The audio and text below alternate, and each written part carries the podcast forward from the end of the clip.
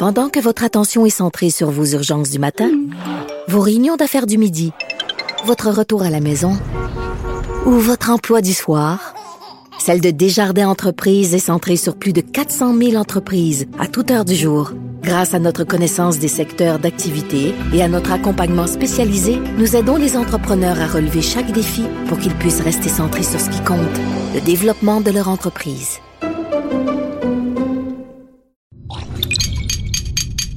Cube Radio. Radio. Cube, Cube, Radio. Le retour de Mario Dumont. Deux heures d'info. De 15 à 17. Il provoque et remet en question. Il démystifie le vrai du faux. Mario Dumont et Vincent Dessureau. Le retour de Mario Dumont. Bonjour Vincent. Salut Mario. Ça va bien? Ça va bien toi? Ben là, ça va mal. Comment ça? Je me prêtais à fêter, tout organisé pour fêter l'Halloween demain. Oui. Ben là, euh, ça dépend où tu te situes là. On va faire le tour euh, des, des villes. C'est ça. Mais ça- dans tes nouvelles aujourd'hui, t'as un déplacement de Je l'Halloween. suis obligé de déplacer l'Halloween. Euh, c'est- J'ai du jamais vu là. Je pense T'es pas que- secoué, là. Je suis secoué là. Parce qu'on a eu les pires tempêtes du, le 24 décembre souvent, puis on n'a jamais remis Noël euh, au Boxing Day. Je me souviens pas qu'on ait remis ça euh, au Boxing Day. Là. Euh, alors, on le fait avec l'Halloween, dépendamment des municipalités, en raison de cette météo euh, demain qui devrait être très, très difficile. Euh, quoi qu'à certains endroits, ça s'améliore. Faire le tour des... euh, mais la non, liste... non, non, non, non, non, arrête là. Si, Ouais, des tu- muni- si des municipalités déplacent l'Halloween, Oui. là, la météo a une obligation de résultat.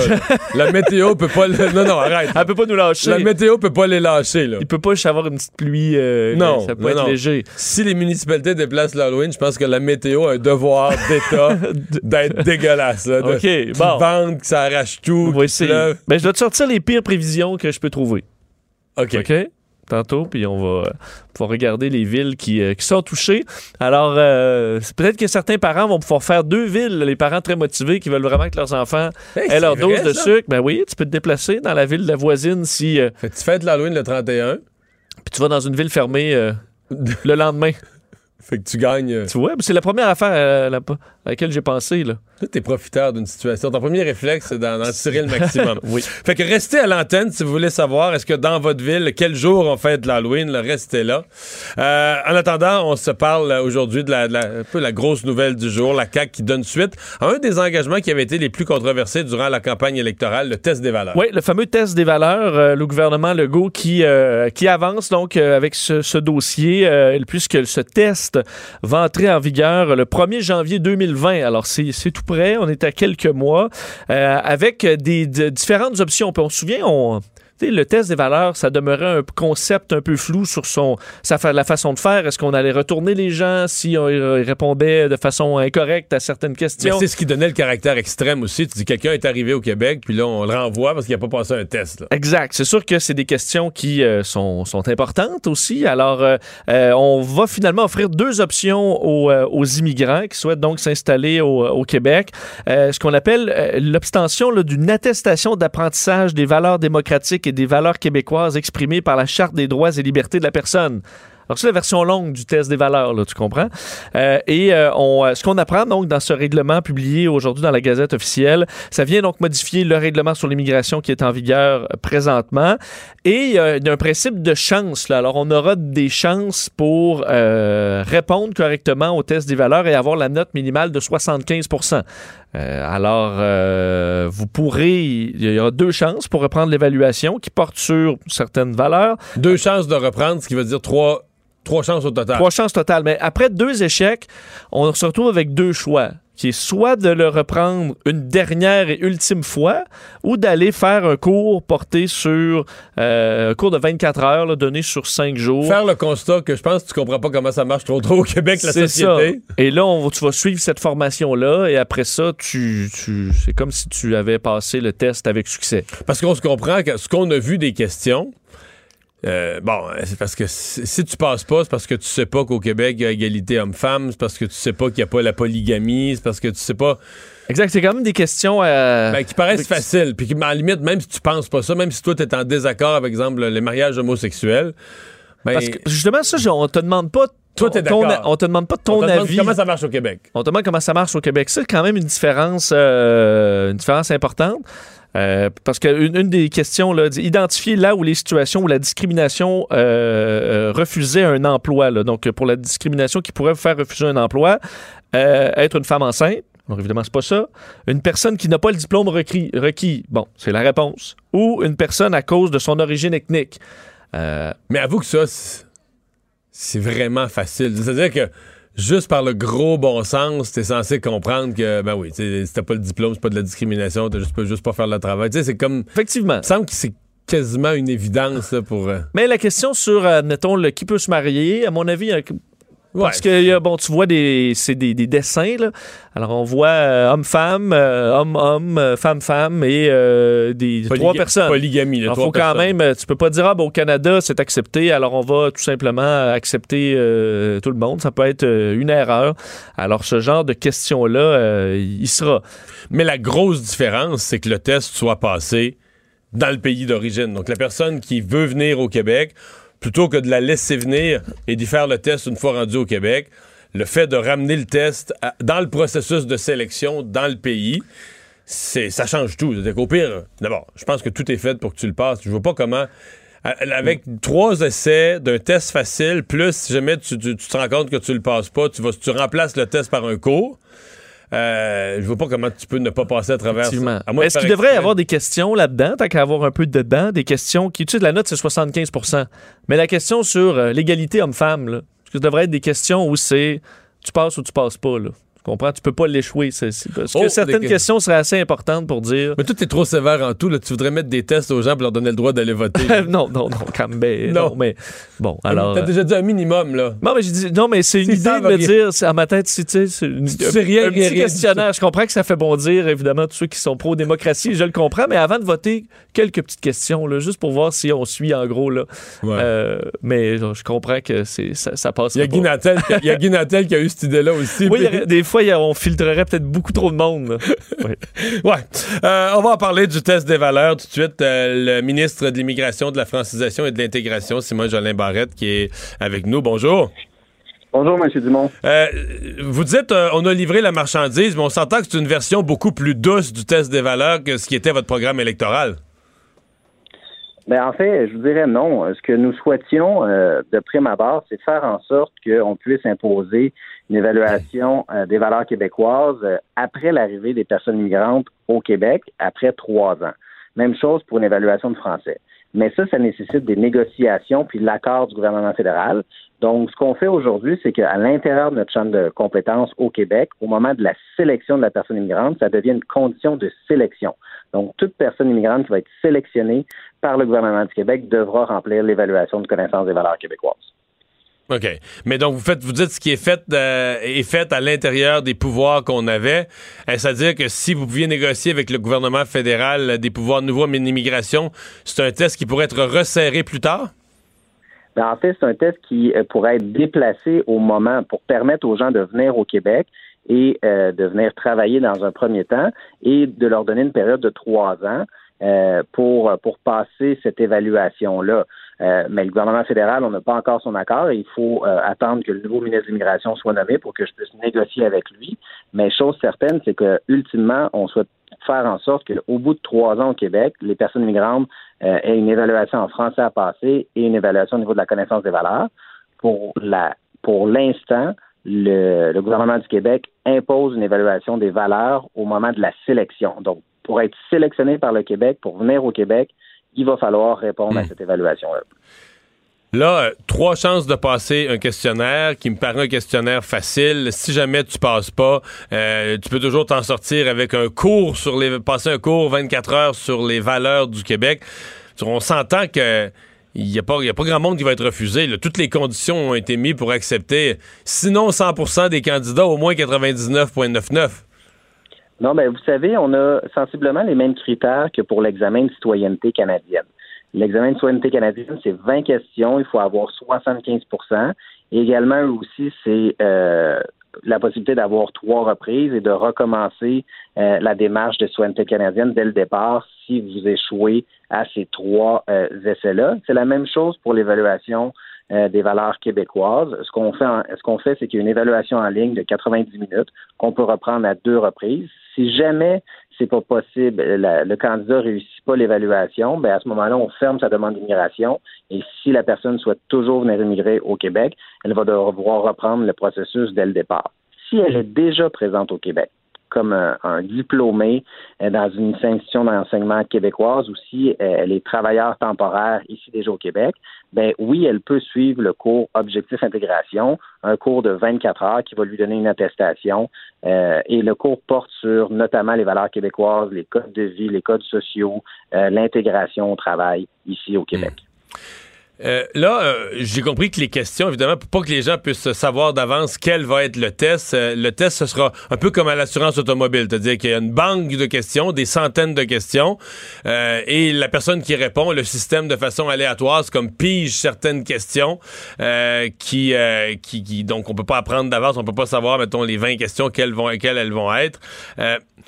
Vous n'avez pas peur que dans ces 300, il me semble que quand on a un grand nombre de 300 questions, il y en a une ou deux qui, qui, vont passer pour ridicule, qui vont faire la une pour le Journal de Montréal, qui vont, qui vont jeter un discrédit sur l'ensemble de l'exercice en disant, c'est bien niaiseux, cette question-là. Les avez-vous vérifiées une par une vous-même? Non, ben en fait, nous, on a donné un contrat à des experts d'un centre de recherche qui sont spécialisés en relations interculturelles puis en intégration, qui ont le mandat euh, de développer euh, les questions, mais j'ai donné des grandes orientations. Puis les questions vont porter là, sur cinq thèmes. La société francophone, la société démocratique, les droits et responsabilités des Québécois et des Québécoises, la société laïque et l'égalité entre les femmes et les hommes.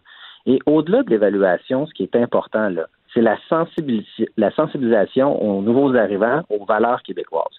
Le fait dans notre société là, de ne pas discriminer en fonction de l'orientation sexuelle, en fonction de la couleur de la peau, de l'origine ethnique, en fonction de l'orientation sexuelle, euh, je pense que ce sont des valeurs importantes auxquelles les Québécois adhèrent. Même chose pour la laïcité de l'État. Je pense qu'en Amérique du Nord, c'est une des choses qui nous distingue. Ça fait partie de l'identité québécoise. Puis les Québécois sont fiers de leurs valeurs. Et euh, je pense que c'est un message aussi qu'on envoie pour dire que au Québec, de la façon dont la société est organisée, ben, c'est en fonction euh, des valeurs qui sont inscrites dans la Charte des droits et libertés de la personne. Euh, il y a le Parti québécois qui réagit en disant oui, mais on veut aussi, on peut pas tester juste les valeurs, on doit s'occuper d'une connaissance du français. Euh, je sais que vous avez introduit ça dans le nom de votre ministère, la francisation, mais qu'est-ce que, comment on voit ce test de valeurs-là versus l'importance de la francisation?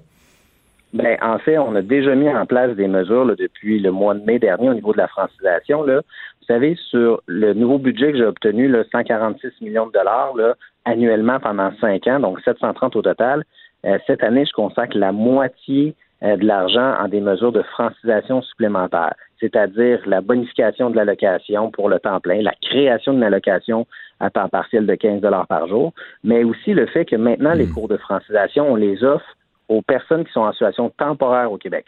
Donc, si vous êtes un, étudiant étranger, vous allez avoir accès aux cours de francisation. Même chose aux travailleurs étrangers temporaires. On parle beaucoup de la pénurie de main-d'œuvre puis des travailleurs qu'on va chercher à l'étranger. Ben moi maintenant, j'offre les cours de francisation à, cette catégorie d'immigration là parce qu'avant que euh, nous arrivions, c'était c'était pas ça leur était pas offert. Même chose aux conjoints aux conjointes qui accompagnent un travailleur et aussi on enlève le plafond de 5 ans pour les personnes migrantes pour l'amélioration euh, de leurs compétences euh, langagières en français. Alors, on met vraiment des ressources, vraiment des outils pour atteindre, euh, pour, pour l'apprentissage du français. Et vous savez, les facteurs d'intégration de la société québécoise, on ne se cachera pas, là, il y en a quelques-uns qui sont très importants. C'est le fait de parler français, le fait d'occuper un emploi, mais aussi le fait de connaître les valeurs de la société. Et c'est ce qu'on fait aujourd'hui. Déjà, euh, le Parti libéral avait mis il y a quelques années une déclaration d'adhésion aux valeurs. Nous, maintenant, ce qu'on fait, c'est qu'on donne du contenu informatif et qu'on met une évaluation en ligne pour euh, mmh. vérifier euh, la connaissance de ces valeurs-là. Dernière question, vous venez de me parler de la pénurie de main-d'œuvre. Euh, dès que vous avez fait connaître, parce qu'aujourd'hui, en plus de ça, vous avez aussi fait connaître les chiffres des, des objectifs, les paramètres de la politique d'immigration quant au nombre, euh, qui seront, quoi, comme vous l'aviez annoncé, une dizaine de mille en bas de ce qui étaient les, les, les, les, objectifs ou ce qu'on accueillait annuellement sous les libéraux. Euh, immédiatement, les groupes économiques, chambres de commerce et autres, là, euh, réagissent en disant, euh, bon, avec la pénurie de main-d'œuvre, aurait besoin de plus de, une entrée plus massive de personnes immigrantes. Euh, vous allez faire quoi avec ça? Mais en fait, euh, en 2019, on s'est engagé à 40 000 personnes immigrantes. On va atteindre notre cible. Euh, c'était nécessaire de prendre un pas de recul, de diminuer les seuils parce qu'il fallait réformer le système d'immigration. On est en train de le faire. Mieux accueillir, développer davantage de ressources pour bien intégrer les personnes migrantes. Euh, s'assurer que lorsqu'on sélectionne une personne migrante, c'est en fonction des besoins du marché du travail québécois. Donc, vraiment, mieux sélectionner les gens. Là, pour l'année 2020, on va augmenter graduellement entre 43 000 et 44 500. Euh, il y a eu la consultation cet été, j'ai entendu les gens, j'ai augmenté la fourchette un peu, euh, mais c'est sûr qu'il faut faire les choses dans l'ordre, de façon progressive. Il faut surtout s'assurer que les gens qu'on sélectionne puis qu'on admet, ben, ils ont des emplois en lien avec le marché du travail. Il faut que le profil des candidats réponde aux besoins du marché du travail. Alors, c'est une augmentation graduelle, mais en fin de période, pour l'année euh, 2022, on va atteindre entre 49 000 et 52 000 immigrants, le temps qu'on réforme complètement le système d'immigration, qu'on l'améliore, puis surtout qu'on donne des ressources en matière de francisation puis d'intégration. Bien, merci beaucoup de nous avoir parlé, Simon Jolin Barrette, euh, ministre de l'Immigration. Au revoir. C'est moi qui vous remercie. Bonne journée à vous. Bon. bon. Mais ça reste pour moi un système un peu moins contraignant que, mais, que prévu. Oui. En fait, la question que je me pose, c'est si la CAQ avait eu. C'est comme si on avait l'impression que le programme a été écrit euh, avec des intentions, pas nécessairement mauvaises, valables, mais que si on avait eu accès à tous les sous-ministres, tous les meilleurs experts en immigration au moment de la rédaction du programme, peut-être qu'on serait arrivé tout de suite à ça. On serait arrivé tout de suite à ça, Hmm. tu sais. Que là, comme on, on a peaufiné. On a euh, peaufiné pour on s'est ajusté à ce qui était faisable et qui, à mon avis, va mieux passer dans la population. Bon, arrivons-y à ce sujet, le sujet sensible du jour. Euh, il, il annonce vraiment pas beau pour l'Halloween, il faut Oui, le dire, c'est pour l'instant. Et là, il y a des villes qui... euh, et là, la, la liste, ce que je vois, c'est que la liste s'allonge. Tu, continues à faire tes mises à jour parce qu'il s'en ajoute des villes qui reportent l'Halloween. L'Halloween reporté au 1er novembre. On en est là. Mais c'est la Toussaint. Je- oui, ben. Je non. pense, il semble que le 1er novembre, c'est la Toussaint, non? Ben. Les gens qui veulent souligner la Toussaint, là, ils pourront plus dans ces Ben, je pense que ça touche quand même. C'est un marché de niche, la Toussaint. là. Hein? J'ai l'impression qu'on peut s'arranger, à mon avis, avec la Toussaint. Mais euh, ça fait beaucoup réagir, ce report de, de, de l'Halloween, en raison des, des prévisions météo. Puis je te disais, je vais essayer de te trouver des pires là, pour justifier un peu ça. Donc, bulletin météorologique spécial émis par Environnement Canada. Donc, importante dépression hier en provenance, en fait, demain en provenance des Grands Lacs. On parle d'un système qui accompagne euh, de fortes pluies, des vents forts, des quantités totales qui pourraient dépasser les 50 mm par endroit, des vents jusqu'à 90 km/h. Alors, ça amène, et d'ailleurs, la plus grande ville qui vient de s'ajouter il y a quelques minutes à peine, c'est Longueuil. Alors, si vous êtes à Longueuil, l'Halloween est reporté. Euh, je vais vous faire la liste à l'instant des villes qui ont confirmé que l'Halloween était reporté. Saint-Lambert, Sainte-Julie, Belleuil, Saint-Bruno de Montarville, Saint-Basile-le-Grand, Chambly, Carignan, McMasterville, Mont-Saint-Hilaire, Saint-Amable, Saint-Mathias sur Richelieu, Saint-Sébastien, Saint-Angèle de Monoir. Non, mais est-ce que. Parce que reporter l'Halloween, mettons, euh, mettons un jeune qui écoute pas, la, puis ses parents, ils écoutent pas l'actualité, ils écoutent pas la radio, ils écoutent pas la TV, Oui, mais ils vont fêter l'Halloween le 31 octobre, non? Ça va-tu être interdit de sonner aux portes ce soir-là? c'est pas interdit. Là, ça va être un peu le. T'auras pas de bonbons, là. Tu vas avoir une Ben, tu vas en avoir, Écoute les nouvelles! Dis à ton père qui écoute les nouvelles! En fait, ça va être peut-être dilué sur deux jours, je pense. là. OK. S'ajoute à ça pour finir Sorel-Tracy, Magog, Varennes, Saint-Colomban et Prévost, euh, où l'Halloween est, euh, est remis. Euh, donc, on sait par endroit le plus au nord. Et il faut dire que c'est les villes, là, la majorité que j'ai nommées. Mais là, il y a une pression sur la ville de Montréal? Mais Montréal, évidemment, n'est pas là-dedans. Montréal va. Parce qu'il y a y d'endroits de plus au nord qui ce sera de la neige. Et pour l'instant, dans ces villes-là, où il y aura de la neige jusqu'à 15 cm par endroit, j'ai pas vu de ces villes-là euh, reporter l'Halloween. Mais euh, Bon. est-ce que tu. Qu'est-ce que tu penses? Ben moi, je suis sceptique avec l'idée de reporter l'Halloween. Je comprends qu'on veut faire une, une, à la limite, là, si on voulait faire ça absolument un vendredi, je sais que ça s'est déjà fait, là, de dire de, de profiter quand c'est un jeudi, de repousser et de l'annoncer d'avance. Mais à 24 heures pour la météo, euh, d'abord, il a déjà fait pas beau à l'Halloween. Moi, je me souviens que j'ai passé l'Halloween déjà avec les enfants. Là. Il, ventait, puis il pleuvait. C'est au mois d'octobre. L'Halloween est le 31 octobre. On, on améliorerait nos chances qu'il fasse beau à l'Halloween si on le faisait le, le 8 août. Là. non, mais Oui, c'est le euh, principe que c'est une fête d'automne. Fait que t'as souvent du temps automnal. Oui, oui. Il y a aussi que, est-ce qu'il n'y a pas, moi, ma première réflexion, là, Mario, c'était de me dire, eh, c'est fait pour les enfants, là, l'Halloween, mais reste que les parents, l'objectif aussi, c'est d'apprendre des choses à nos enfants là, sur, la, sur la vie. Puis, tu sais, dans la vie, là, on va pas toujours reporter ce qui fait pas notre affaire en raison de la météo. là. Puis, tu apprends un peu aux enfants que, ben oui, les enfants, mais c'est plate, mais c'est de même. La vie, là, ils vous feront pas de cadeaux jamais. Puis, quand euh, vous allez tout faire un événement là, pour quand, aller tu en seras pas, quand tu seras pas prêt pour ton examen final de quelque chose, euh, il ne reportera pas, là, il changera pas la date. quand vous allez vous marier, là, vous allez travailler là-dessus pendant un an et Et demi. qu'il là, ben, pas beau mon mariage, tu peux pas croire. Bon, ben. Il pleuvait à verse euh, dans le parc. Mon oncle de Chicoutimi a traversé de la neige dans le parc en s'en venant. bon. Tu l'as pas reporté au lendemain? Non. Si toute ta vie, on avait reporté tout au lendemain parce qu'il faisait pas assez beau pour Monsieur Dumont, ben peut-être que t'aurais braillé plutôt Ouais. que. On devient l'enfant roi. Ben c'est ça. Alors, euh, habillez-vous chaudement, puis Tant pis. Puis déguisez-vous au pire, en... fait moins de portes, puis c'est un petit Halloween, puis une leçon de vie. C'est ça. Déguisez-vous en plongeur. De- Trouvez-vous un costume qui fait... C'est bien plate, mais... Mais c'est peut-être aussi qu'on se dit que 1er s'ils- vendent vraiment fort, peut-être qu'on craint que les gens ouvrent pas la porte. Là. ça, fait rentrer, ça, ça fait rentrer le froid. puis- Ah, Oui, oui. Oui, oui. Bon. Mais est-ce qu'il y a un réel danger? Mais moi, ce que je pense surtout, c'est que c'est ces pauvres personnes là, qui ont une réservation au restaurant parce qu'ils veulent pas célébrer l'Halloween. ils veulent pas voir les enfants, mais qu'ils se disent, il y a du monde qu'au mois de septembre, ils se réservent le 31 octobre. Dans un bon Chérie, restaurant. Chérie, on se réserve au restaurant. Faut qu'on réserve, faut qu'on aille prendre l'apéro au restaurant. Faut qu'on soit là dès 17h jusqu'à 22h30.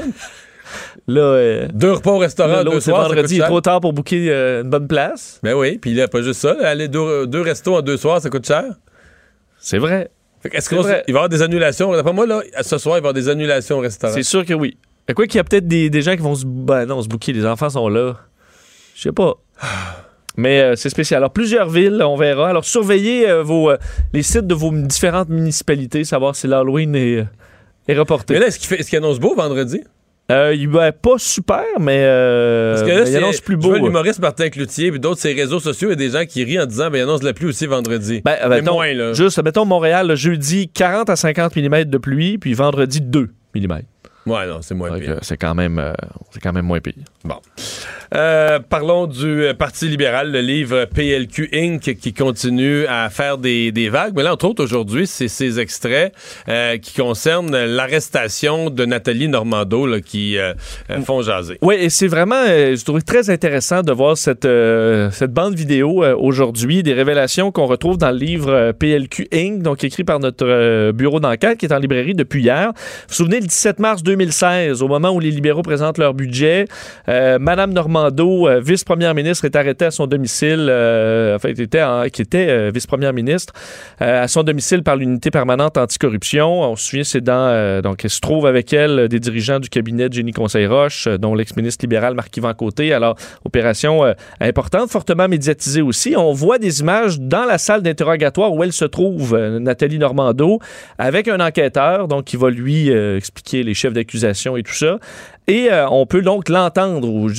Ça vient, évidemment, elle vient d'être arrêtée. Elle est encore sous le choc, fortement émotive, euh, où elle euh, raconte, et c'est ce qui est particulièrement intéressant, qu'elle aurait voulu pouvoir donner sa version des faits à l'UPAC avant de se faire arrêter, qu'elle l'a même demandé quelques années auparavant et qu'on ne l'a vraiment jamais rappelé en quelque sorte. Je vais faire entendre un extrait de Nathalie Normando. C'est un montage. Vous allez l'entendre, évidemment, très émotive de s'être fait arrêter ou que sa vie euh, se termine ou presque à ce moment-là et qu'elle aurait voulu que l'UPAC lui parle avant. On peut écouter euh, Nathalie Normando. Je ne sais pas si vous, vous avez une idée de ce que ça peut représenter. Ma vie vient de se terminer à partir de maintenant.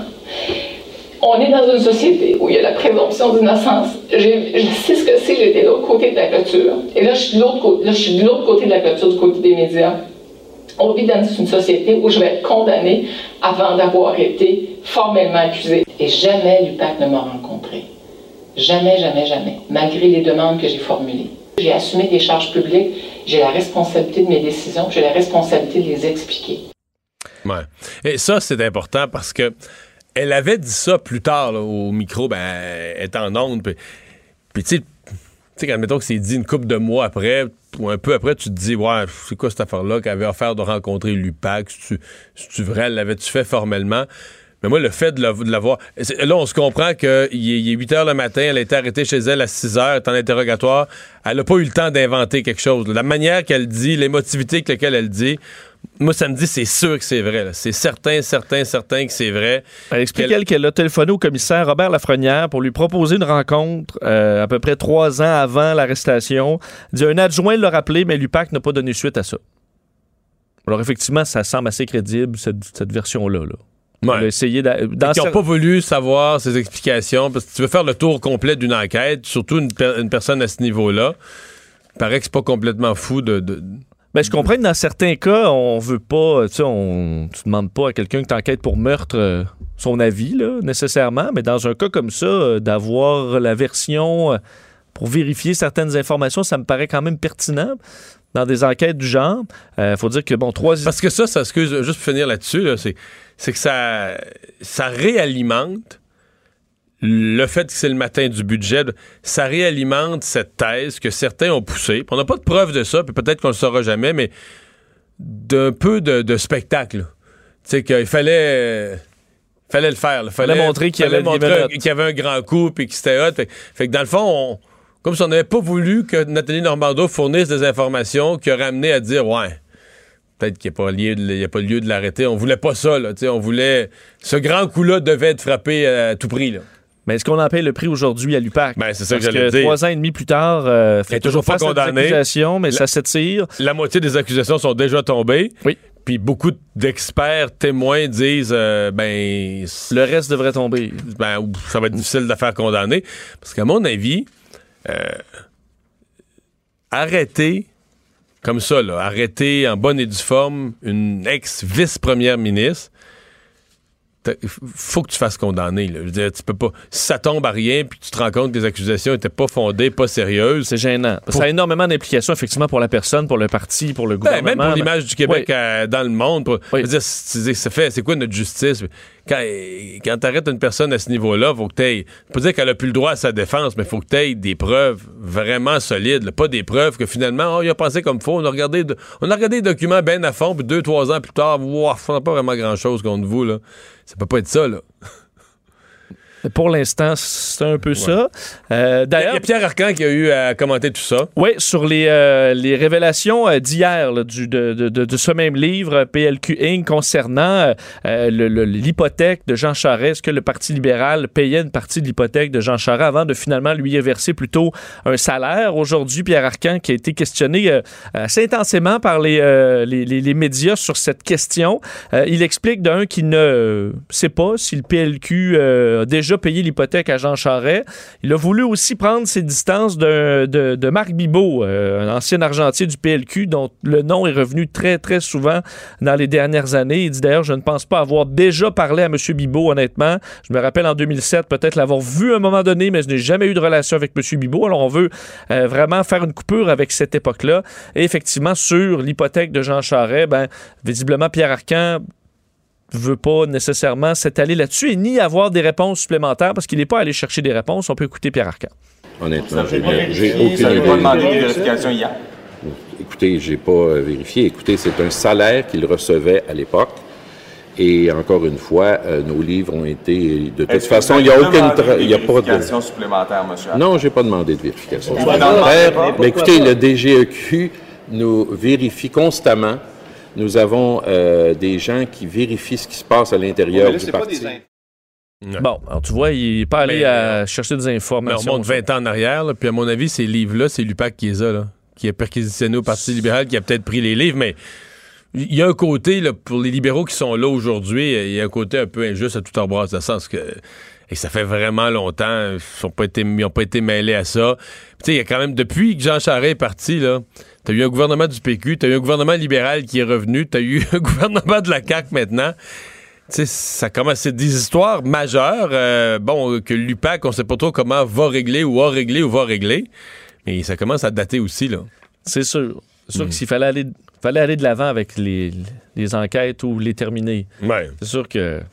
Mais je veux dire, pour Pierre Arcan de répondre à ça en actualité en 2019, là, C'est sûr que l'arrivée de Jean Charest au Parti libéral du, du fédéral, ça, ça commence à faire un bout de temps. C'est c'est- c'est 1997, C'est ça. 97-98. Euh, on va s'arrêter. On reparle au retour. mais On va parler à l'une des mairesses qui a décidé de reporter l'Halloween.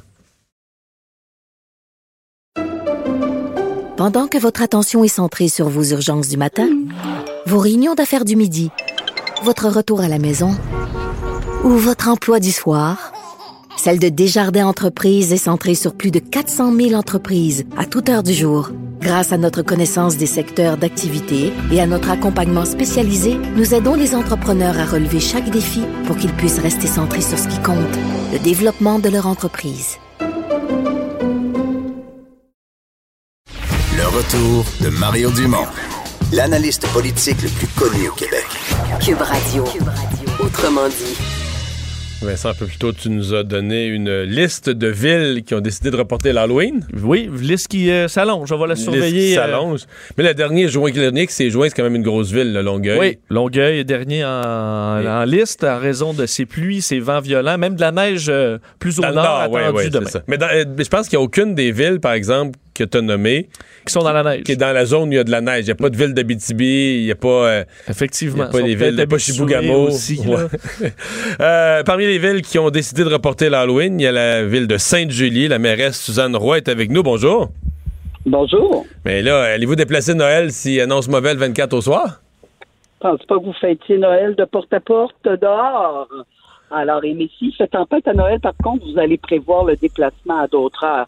Alors, c'est un peu le même principe. Non, on n'a jamais déplacé la fête de l'Halloween, même s'il pleuvait, même s'il neigeait. Mais là, vraiment, on regarde le bulletin météorologique spécial. On parle de 40 à 50 à 60 mm d'eau concentrée dans cette période-là où les enfants devraient être dehors avec des vents. Alors, ça devient à un moment donné une question de sécurité. Puis heureusement, aujourd'hui, hein, grâce euh, aux médias, à la rapidité de la transmission d'informations, on est capable de rejoindre tout le monde pour pas créer de confusion et que tout le monde puisse Mais- encore plus. mais vous êtes sûr de ça? C'est une des questions qu'on se posait. Moi, j'ai l'impression qu'il y a des jeunes qui vont passer l'Halloween demain soir dans vos villes. là. Ceux dont les parents suivent peu l'actualité ou pas vraiment l'actualité, euh, ils sauront pas puis ils vont dire l'Halloween, c'est l'Halloween. Non, vous pensez pas? On a passé même par les écoles, les centres de petite enfance. Euh, chaque euh, résidence à Saint-Julie a reçu un appel pour l'avertir qu'il y avait report effectivement des activités de l'Halloween le vendredi. Alors oui, c'est possible qu'il y en ait. Il y en a toujours là euh, qui ne l'auront pas su, mais il va quand même avoir de la sécurité dans nos rues demain et on va demander aux policiers d'informer à ce moment-là les gens qu'il serait mieux de reporter demain. Mais je pense que si vraiment les prévisions météorologiques sont vraiment celles qu'on voit aujourd'hui, ils n'auront pas le goût d'être dans les rues demain. Qu'est-ce que vous allez faire si la météo vous lâche? Là? Donc, la météo s'est trompée puis qu'en en après-midi, demain, il se met à faire pas si pire, les gens vont rire de vous? Ah, ben vous savez, quand on est élu, on prend les décisions avec euh, les renseignements qu'on a au moment où on les a. Alors, euh, oui, c'est possible. La météo, hein, c'est pas une science exacte. On a vu des tempêtes qui sont devenues des tempêtettes. Mais jusqu'à maintenant, il semble que c'est maintenu. Alors, moi, je pense que par principe de précaution, vous allez mieux prendre cette décision-là pour que nos enfants soient en sécurité et puis qu'ils passent tout simplement l'Halloween vendredi le 1er novembre. Qu'est-ce que vous répondez à ceux qui disent qu'on fait. C'est un drôle de message à passer aux enfants, que. C'est l'enfant roi, qu'on finit toujours par tout adapter, puis finalement, ben s'il fait pas beau, l'Halloween c'est tellement important pour lui, ben s'il fait pas beau, on va changer la date, puis que le jeune va finir par, euh, Vincent disait tantôt, ben le jour de son mariage, là, s'il annonce pas beau, euh, on va changer la date aussi. euh, c'est comme si c'est une leçon de la vie qu'on refuse de donner, de dire, ben l'Halloween c'est cette date-là, puis s'il fait pas beau, ben tant pis, tu passes l'Halloween à la pluie ou tu laisses faire. On va l'apprendre- à l'envers. C'est peut-être une leçon de la vie que souvent dans la vie, on est obligé de s'adapter parce qu'il y a des choses incontrôlables qui arrivent. Et puis que oui, on pensait passer l'Halloween jeudi, mais que non, c'est reporté vendredi. Alors ça aussi, c'est une leçon de la vie qui est importante d'apprendre, qu'il faut aussi savoir s'adapter pour passer à travers la vie. OK. Euh, là, euh, il y a des gens qui disent sur les réseaux sociaux le Québec est divisé parce que on s'entend que ça semble pas. Ça semble pas être unanime. Il y a certes sur la rive sud, il y a plusieurs villes, quand même des villes contiguës, mais à Montréal, on va passer l'Halloween demain, euh, selon ce que je vois, à Laval aussi, mais pas à Longueuil. Fait qu'on se retrouve avec euh, deux, euh, deux Halloween. Il y a des gens qui vont pouvoir en profiter, ils vont passer deux fois, là. Ah ben peut-être qu'il y en a qui vont passer deux fois dans des villes différentes, mais vous savez, il n'est pas rare qu'on fête la fête nationale depuis des, des décennies, où on va fêter à Belleuil le 23 euh, juin et à McMasterville le 24. Alors, c'est pas rare euh, que ce genre de phénomène-là arrive. Puis aujourd'hui, avec l'information, la vitesse à laquelle on peut transmettre l'information, je pense que quelqu'un qui veut bien s'informer pourra le faire. Et puis, bon, si quelqu'un décide d'aller passer dans deux villes différentes, peut-être qu'il récoltera plus de bonbons. Alors, ça sera le choix de la personne. Mhm. Euh, donc, euh, est-ce que vous avez reçu à cette heure-ci à Sainte-Julie euh, des, euh, des messages des citoyens mécontents euh, pour parce que parce qu'ils avaient préparé quelque chose pour demain ou parce qu'ils trouvent que c'est qu'on change pas une date comme celle-là? Est-ce que vous avez eu des, des, des citoyens mécontents? Vous avez l'impression que ça fait l'unani- l'unanimité chez vous? Il n'y a rien qui fait jamais l'unanimité, on va se le dire. À partir du moment où on décide, on choisit. Alors non, ça fait pas l'unanimité. Mais je vous dirais actuellement, ce que nous avons comme réaction, là, euh, c'est vraiment très, très, très majoritairement positif. Les gens sont contents, mais bien sûr, il y a des gens qui ont pris congé demain. Donc, ça leur demande une réorganisation. Ça leur demande une adaptation. Mais je pense que ça va être pour le mieux de la grande majorité. Euh, parce que les villes, euh, quand même, euh, demain ou vendredi, mais les villes, depuis quelques années, il y a un support important à l'Halloween, que ce soit, je l'ai vu dans certaines villes, même les camions de pompiers qui se promènent avec les, les- lumières allumées, pas de présence policière. On, s'assure de faire sentir dans les rues une présence des autorités. Ça va être ça, ça, ça va être ça chez vous vendredi? Oui, tout à fait, c'est essentiel. Puis d'ailleurs, les premiers groupes qu'on a contactés, ce sont nos organismes bénévoles qui sont aussi là pour la sécurité. Je pense aux optimistes qui distribuent des éléments brillants et tout ça. Mais euh, tous nos bénévoles étaient aussi conscients qu'en ça demain soir, si les conditions météorologiques sont bien celles qui ont été prévues, il y aurait eu peu d'enfants dans les rues et ça aurait été encore plus dangereux. Alors, quand on parle de sécurité, de reporter, nous semble être une sage décision. Bien, Madame Roy, euh, on va vous souhaiter une, une joyeuse Halloween en espérant que les gens de Sainte-Julie euh, et des environs vont, vont fêter aussi fort euh, le premier. Parce que c'est. Tantôt, je mentionnais, c'est la Toussaint, là, le 1er novembre. Qu'est-ce que ceux qui voulaient. Ceux qui s'étaient réservés pour célébrer la Toussaint ou souligner la Toussaint, qu'est-ce qu'ils vont faire? Quelques heures plus tard et ça va être fait. OK. Merci d'avoir été là.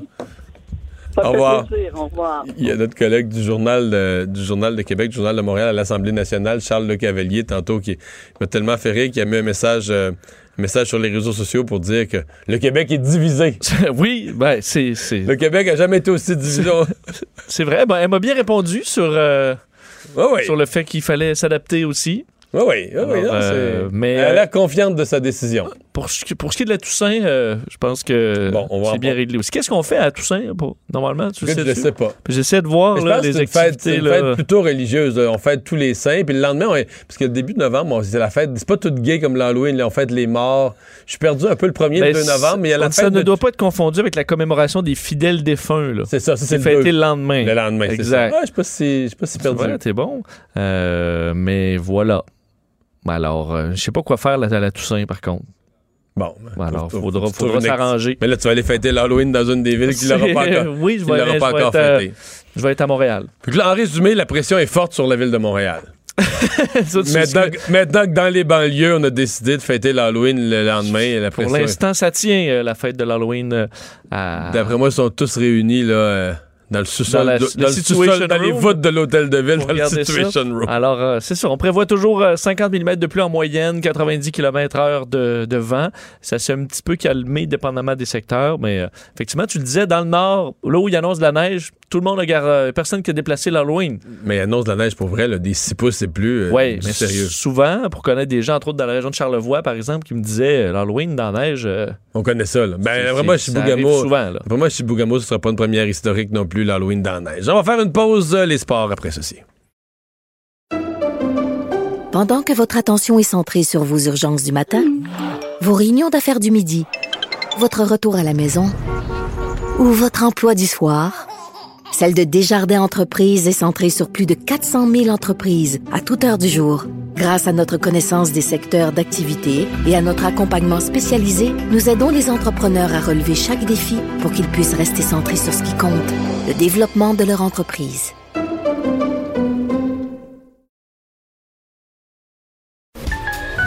Le retour de Mario Dumont. Parce qu'il ne prend rien à la légère. Il ne pèse jamais ses mots. Cube Radio.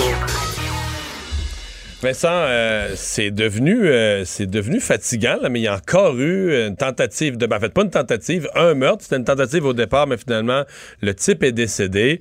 Euh, encore des noms liés au crime organisé, mais c'est surtout les lieux où ça se passe là, qui, qui dérangent. Oui, parce qu'on se retrouve vraiment près des gens euh, dans, dans- certains cas. Et là, c'est ce qui est arrivé ce matin. Un homme euh, décédé par, euh, par arme à feu, un proche des Hells. En fait, on l'a identifié euh, comme étant Roger Bishop, euh, décédé finalement parce qu'on parlait de tentative de meurtre. Donc là, maintenant, on parle vraiment d'un meurtre atteint de Ouais, en fait, juste avant qu'on entre en onde, là, les médias ont annoncé qu'il avait succombé à ses, à ses blessures, donc c'est devenu un meurtre. Exact. Et lui a été atteint par plusieurs euh, balles euh, ce matin devant un centre d'entraînement à Brossard, en Montérégie. Euh, Donc, vraiment euh, euh, un endroit où les gens vont s'entraîner. Monsieur, madame, tout le Non, monde. On a dans, même dans- cer- dans un lieu public. Là. Oh oui, on a même certains collègues qui s'entraînent là. là.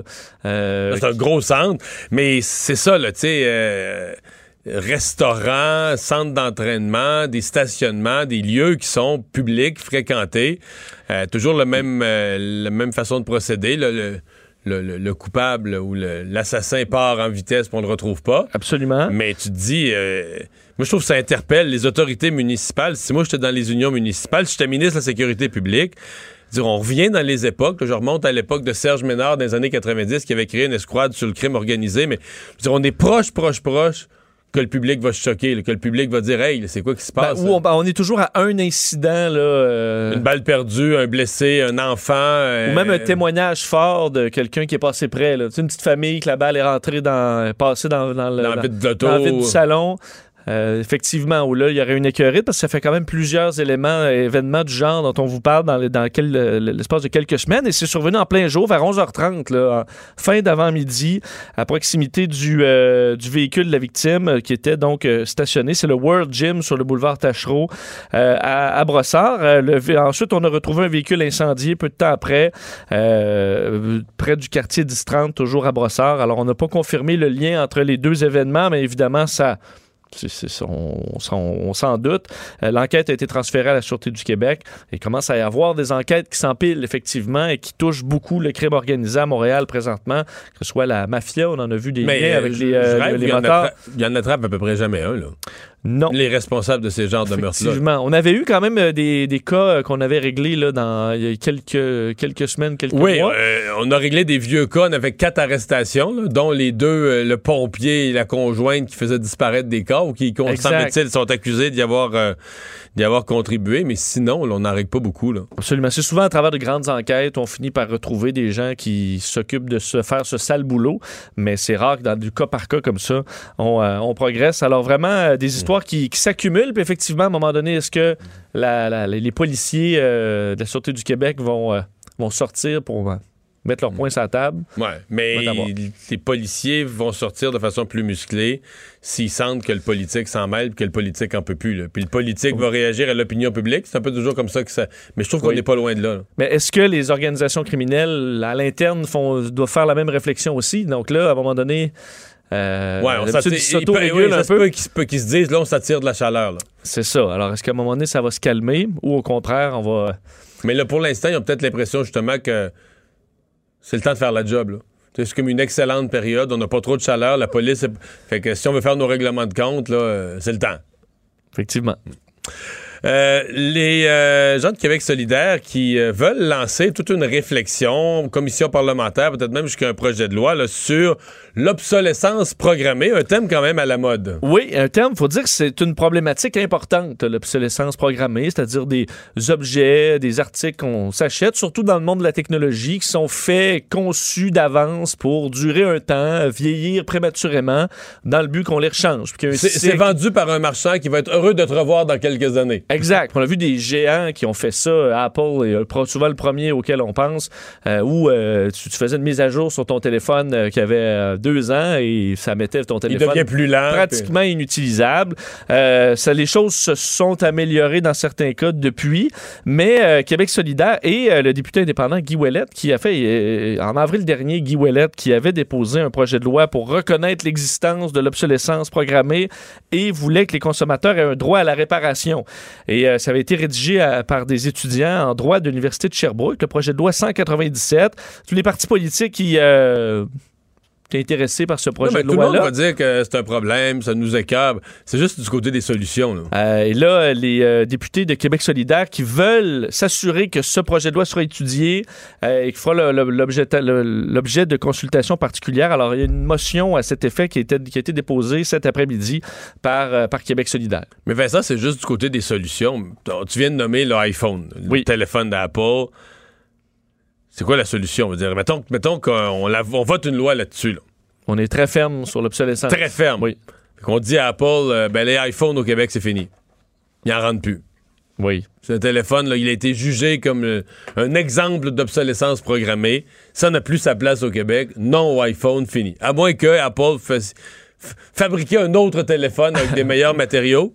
Oui. Puis, euh, au pire, il se vendra plus cher qu'ailleurs en Amérique ou ailleurs dans le monde, mais il va être plus, plus durable. Ouais. Tu penses qu'Apple ne fera pas de version euh, Je pense pas qu'Apple faire une version au Québec. iPhone Je Q? Puis je pense pas que pour Québec? l'iPhone Q. L'iPhone Q. Euh, non, j'y crois pas Non? beaucoup. Puis je pense pas non plus que la population du Québec serait si réjouie. Euh, moi, ça me dérangerait pas parce que j'ai jamais eu d'appareil Apple. là. Ah, mais surtout qu'à la limite, Samsung, ça a été Toi, si on te prive du iPhone, là, on- on- on- tu peux plus en acheter au Québec. là. Ben, disons, je serais pas très content, surtout que les autres, les concurrents, euh, ont fait ça aussi. Peut-être dans une moindre mesure. Apple, à un moment donné, c'était vraiment rendu ridicule. Je pense qu'ils se sont améliorés depuis. Mais là, là, on prend le cas extrême des, des- des téléphones mobiles, mais euh, c'est vrai pour l'ensemble des appareils. Il n'y a pas d'appareil, il n'y a pas de ligne d'appareil pour le Québec. euh. C'est parce que là, les, les électroménagers, euh, tu, sais, tu touches, euh, effectivement, ça doit être une quête globale de l'industrie et ou de la clientèle aussi, qui a à apprendre à acheter de, de compagnies qui font des produits qui sont euh, des fois moins euh, gadgets, mais plus solides, payer plus cher pour quelque chose qui va durer longtemps. Mais ça, c'est l'autre bout. là. C'est aussi une question de prix. Là. T'as plus de, généralement, tu as plus de durabilité quand tu payes plus cher. Oui, tu sais, tu dis dans le temps, la sécheuse à grand-maman, là, t'as fait euh, 70 ans, là, puis elle chauffait Mais maintenant. pas, c'est pas faux, mais la sécheuse de grand-maman, là, je veux dire, si tu l'avais aujourd'hui, là, t'as sacré au bout de tes bras en bas de l'escalier, tu comprends? Parce que si tu disais c'est une cochonnerie, elle n'a pas de fonction, ça sèche pas le linge, ça prend trois. Oui, ça a brûlé tous mes, euh, Là, oui, mes ça, brûle, chandails ça fins. brûle les chandails. T'en garderais pas, là? Pas de minute, là? C'était beaucoup plus simple au niveau de sa mécanique, c'est vrai. Mais, tu sais, ben, elle dépensait plus d'électricité. Aujourd'hui, on la regarderait et on dirait à et défaut. Mais elle était simple, elle était plus durable. On va euh, tout de suite parler sport.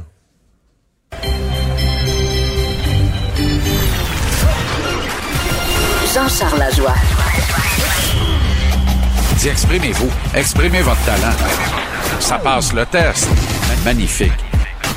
Jean-Charles Lajoie. Et j'y sais, ce soir, le Canadien est en action sur la route loin, loin, loin.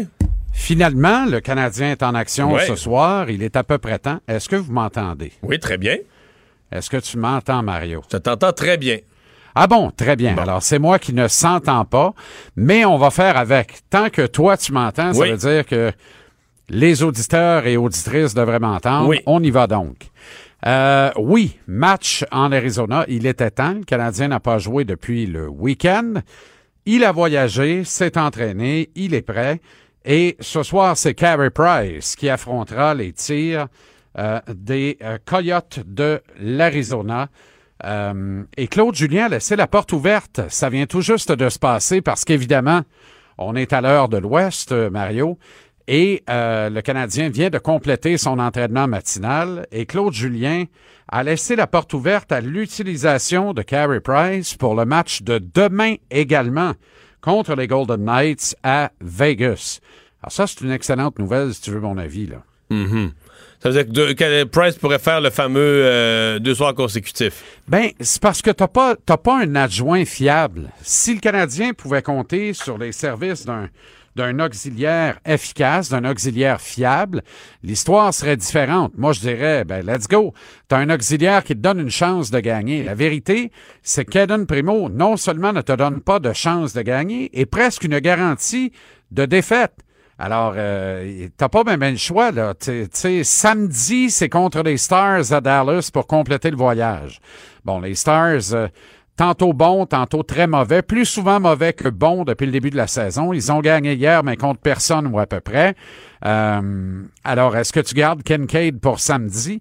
Moi, je pense que ça va dépendre beaucoup de l'allure du match de ce soir. Si le Canadien est dominé, que c'est un match qui devient éreintant physiquement dans les faits, tu sais, si dans la, guerre de la possession de rondelles, les Coyotes l'emportent et qu'on passe plus de temps dans notre territoire que l'inverse, ben ça, c'est plus fatigant pour un gardien de but. S'il fait face à un nombre euh, euh, plus important de chances de marquer, de chances de marquer de qualité. S'il reçoit plus de tirs qu'un match moyen normal, eh bien, je pense qu'on n'hésitera pas à donner le match de demain contre les Golden Knights à Keith Kincaid. Mais dans le cas contraire, on pourrait être tenté euh, ce soir, Mario, euh, de, euh, de euh, plutôt demain de donner le match à Carey Price. Si ce soir, il y a une petite soirée tranquille.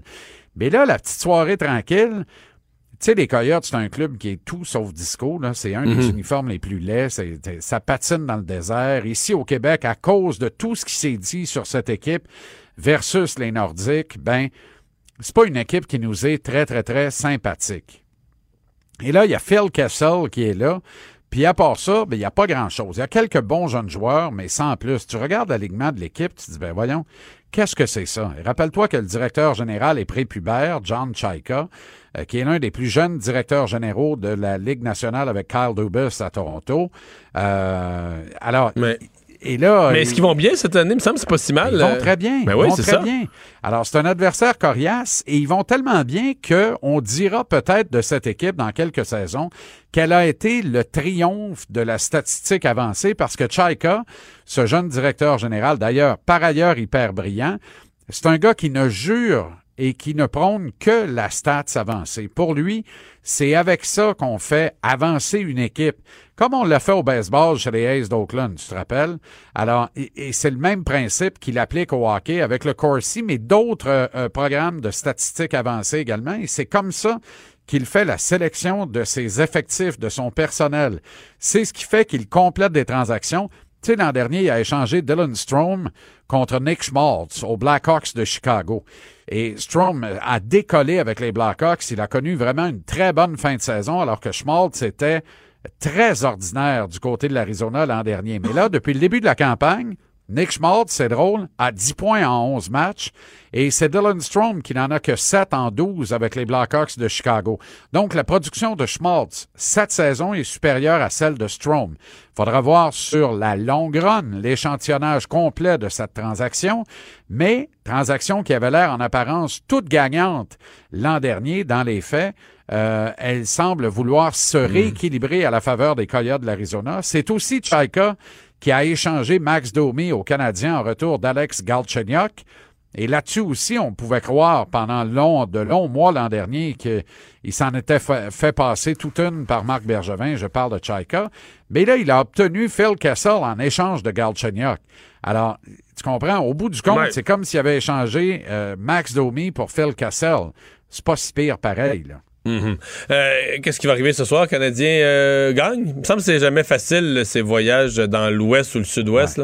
Ouais, c'est jamais simple. C'est le périlleux jeu des prédictions, mais je pense que le Canadien va bien commencer ce voyage. Il n'a pas le choix de toute façon pour euh, avoir un bilan euh, pas trop négatif. Et le Canadien, tu sais, je pense que le un club de Claude Julien, ça rarement impliqué dans une série de 5-6 défaites. Là. Ça arrive pas bien bien dans une équipe coachée par Claude Julien parce qu'il tient ça tellement serré, les schémas sont tellement serrés, que tu finis un soir donné par basculer dans la colonne des victoires, que ce soit 3-2 au-delà de 60 minutes ou quelque chose comme. Moi, je m'attends ce soir à ce que le Canadien l'emporte contre les Coyotes dans un match qui va être plus serré qu'on peut l'imaginer. Euh, et qui va nous faire veiller tard. Hein. Ça commence à 10 heures, ce match-là, ce soir. Mm. Ça n'a pas de maudit bon sens. Merci, JC. Et c'est le match numéro 7 de la Série mondiale, Mario. Oui, c'est vrai, hein? Les deux équipes ont gagné leurs trois matchs sur le terrain ennemi. Et ce soir, les Astros jouent à domicile, mais oh, bénédiction, Verlander ne peut pas y mettre dans le trouble. Il a lancé hier, donc il peut pas lancer ce soir. C'est probablement la meilleure nouvelle pour les Astros. Et quand ça, c'est la meilleure nouvelle, c'est pas une bonne nouvelle en soi. Puis moi, ça relance ma grande théorie du baseball. Ça fait quatre fois en six ans qu'on se retrouve dans un match numéro 7 de la Série mondiale. Et moi, je dis toujours à la blague, pour taquiner nos amis euh, Jacques Doucet, Roger Brulotte et tous les autres gars de balle, le baseball, il y a 120 games de trop. C'est les 120 matchs dans la saison régulière où tout le monde finit 60-60. Et ça se décide sur les 42 autres matchs. C'est là où on sépare les hommes des enfants, mais on part du principe que tout le monde est 60-60. Et les séries éliminatoires sont en train de me donner raison parce que c'est rendu la donne et la norme en série mondiale. Tout le monde est 3-3, puis ça se joue sur un match, le dernier. Mais quel match? Et ça, il est présenté ce soir. Ça va être très intéressant. Merci, JC. À demain. Au revoir. Et on va maintenant parler euh, culture. Euh, bonjour Anaïs. Bonjour. Alors, on parle encore euh, aujourd'hui de Taylor Swift, mais là, c'est quand même un honneur important. Ben là, c'est ça. Les journées se suivent et ne se ressemblent pas pour Taylor Swift qui va gagner un beau prix.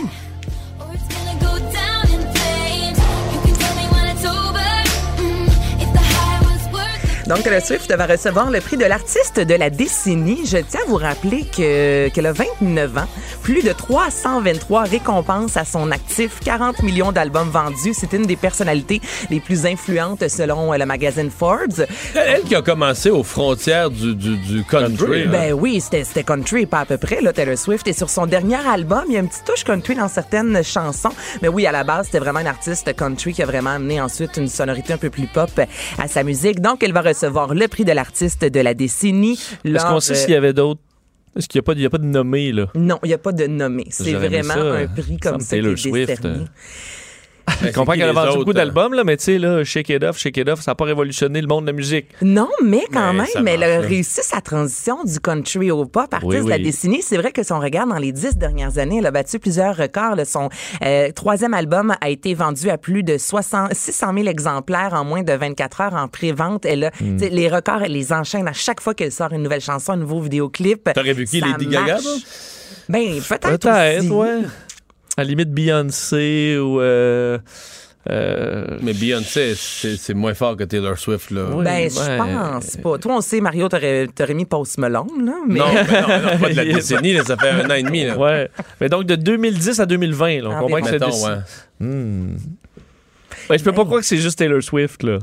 Ben, je- ouais, moi, je préfère. ben, Pas je préfère, mais je pense que Beyoncé a plus révolutionné le monde. Ah ouais? Ouais. de la- ben, sur scène, Beyoncé, c'est Quand même plus chose. audacieux aussi au niveau musical. Quand même, même si je n'ai pas toujours aimé ça, là, loin de là, euh, je pense qu'elle a- qu'elle est plus audacieuse et. Mais Taylor Swift écrit, compose et chante. Ça, faut lui donner. Oui, mais tu sais, c'est pas des grandes chansons. Non, mais en Ben- nombre, en, en vente d'albums, en nombre. euh, En vente d'albums. beaucoup plus Taylor Swift, non? Oui, oui. Taylor Beaucoup Swift plus, là. est l'ado troisième album qui a vendu le plus d'albums. Oui, ça fonctionne au bout de Taylor Swift. Et comme je vous dis, 323 récompenses, c'est pas rien. Donc, je pense quand même qu'elle mérite son prix. Et on en a parlé il y a quelques jours de ça. Mario Taylor Swift qui pourrait déloger Michael Jackson, qui a reçu dans sa carrière 24 American Music Awards. Elle en a reçu 23. Elle se retrouve dans cinq euh, catégories. Donc, elle pourrait aussi battre ce record-là d'artistes ayant reçu le plus de prix aux American Music Awards. Et ça m'amène à vous parler de Michael Jackson.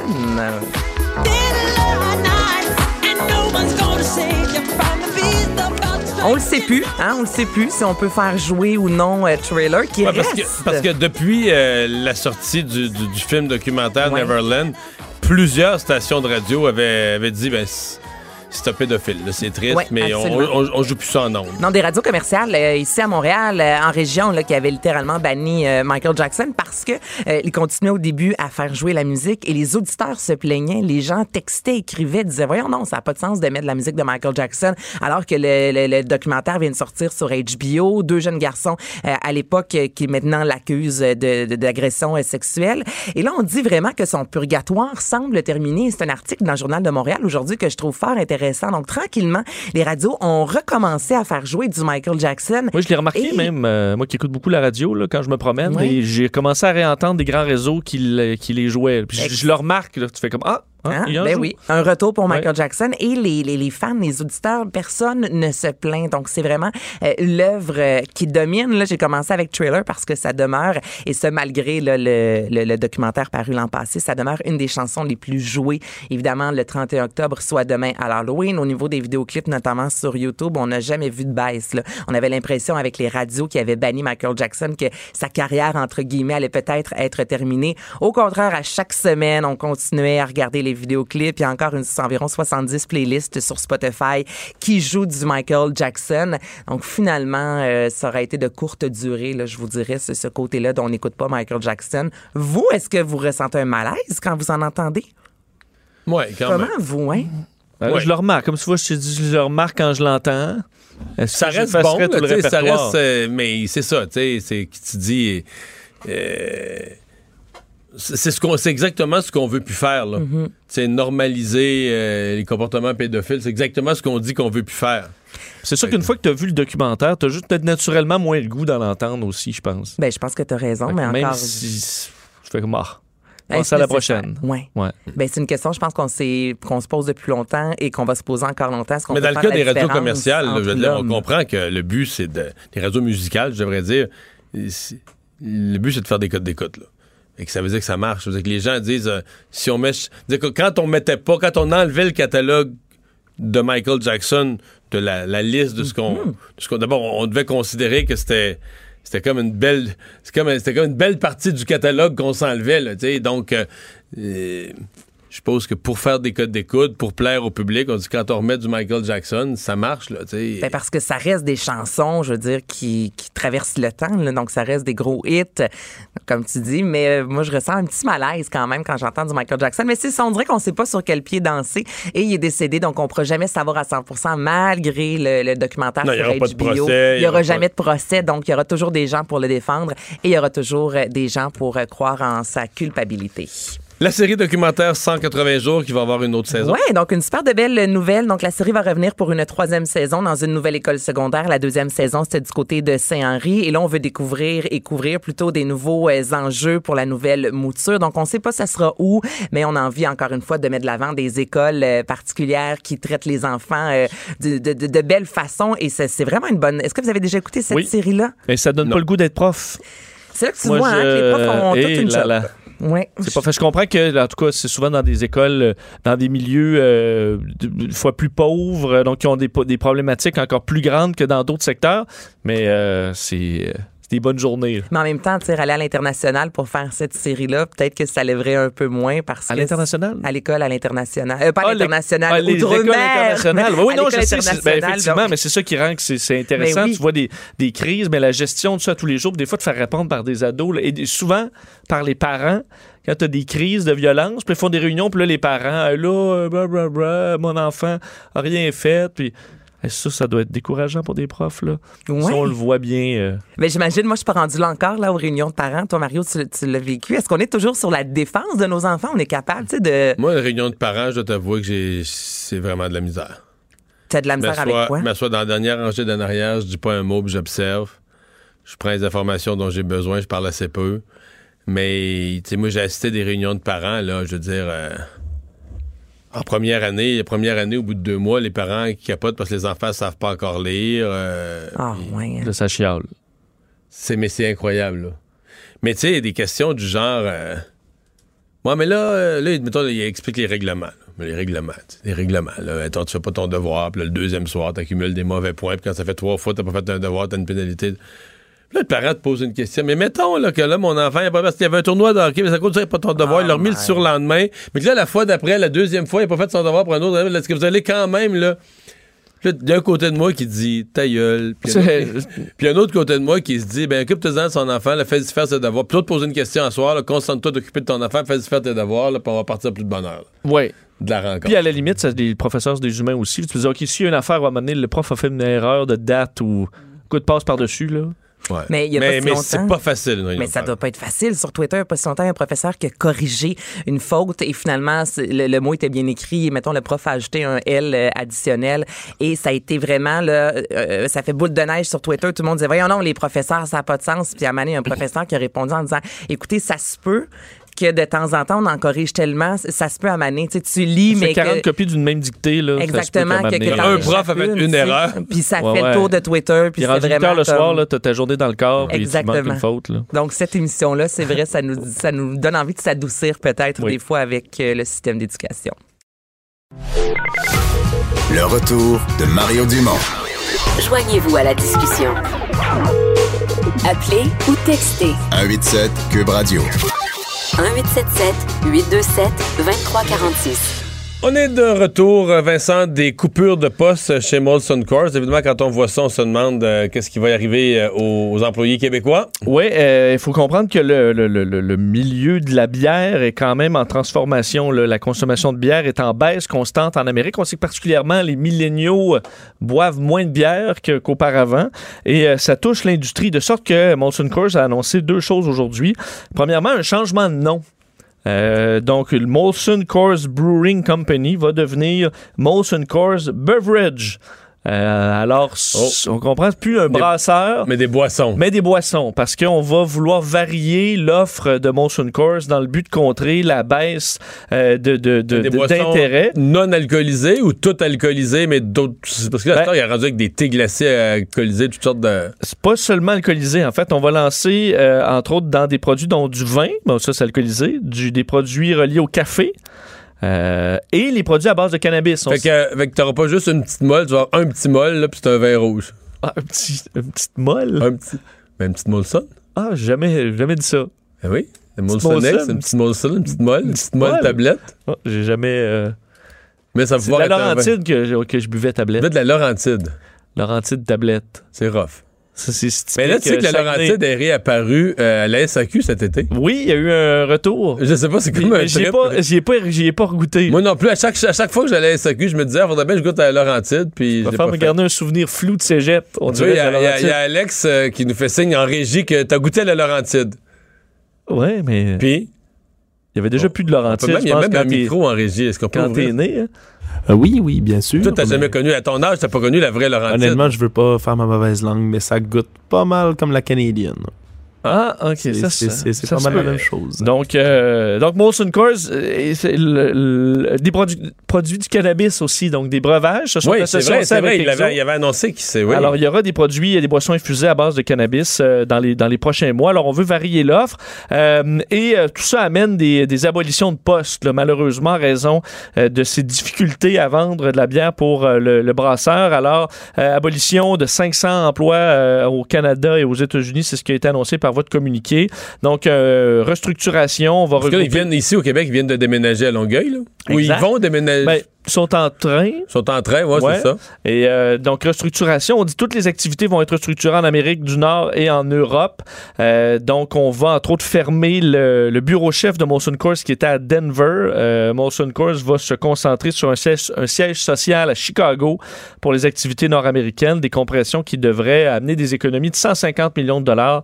C'est ce qu'a expliqué euh, Molson Coors. On avait quand même 17 750 employés en date euh, l'an dernier. Alors, euh, une baisse de profit quand même d'à peu près 3% Et l'action est en baisse aujourd'hui de Molson Coors d'à peu près 4% Donc, euh, Molson Coors euh, Beverage Company, donc ce sera le nouveau nom à partir de l'an prochain. À noter.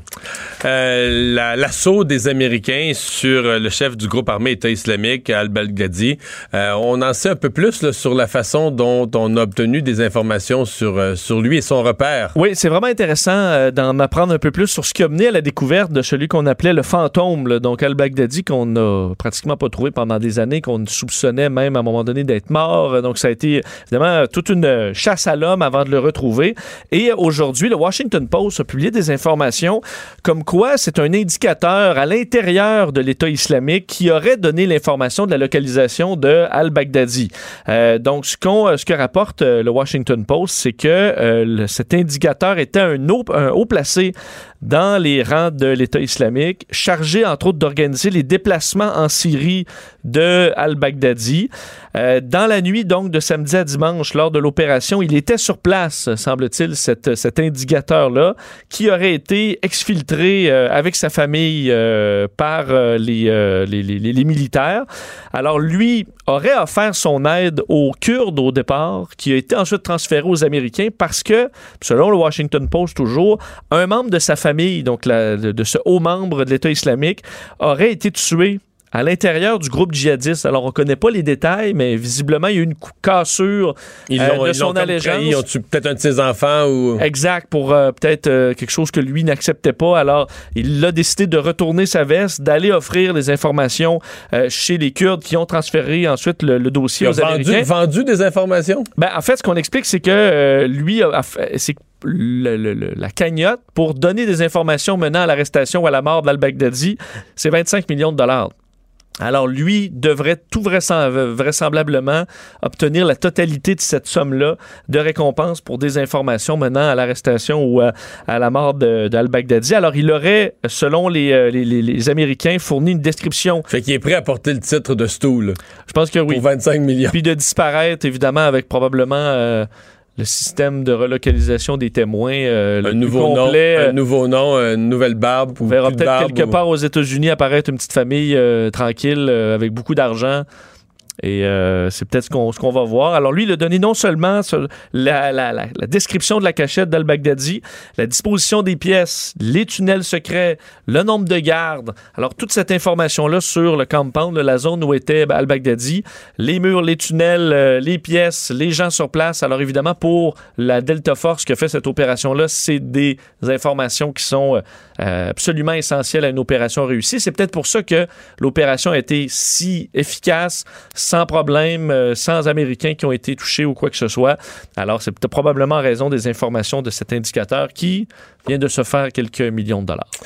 Il y a euh, une espèce de- d'enquête ou un informateur ou un spécialiste qui a, repassé un peu sur tout le dossier de Epstein, Jeffrey Epstein, qui se serait suicidé en prison et qui dit ben, cette thèse du suicide, elle est loin d'être solide. Oui, parce qu'on se souvient que le 10 août dernier, donc il avait euh, était retrouvé dans sa cellule de prison. On avait fait une expertise euh, pour déterminer qu'il s'était enlevé la vie. Donc, c'est ce que l'Institut médico-légal de, légal de New York avait conclu. Donc, le financier de 66 ans s'était suicidé par pendaison.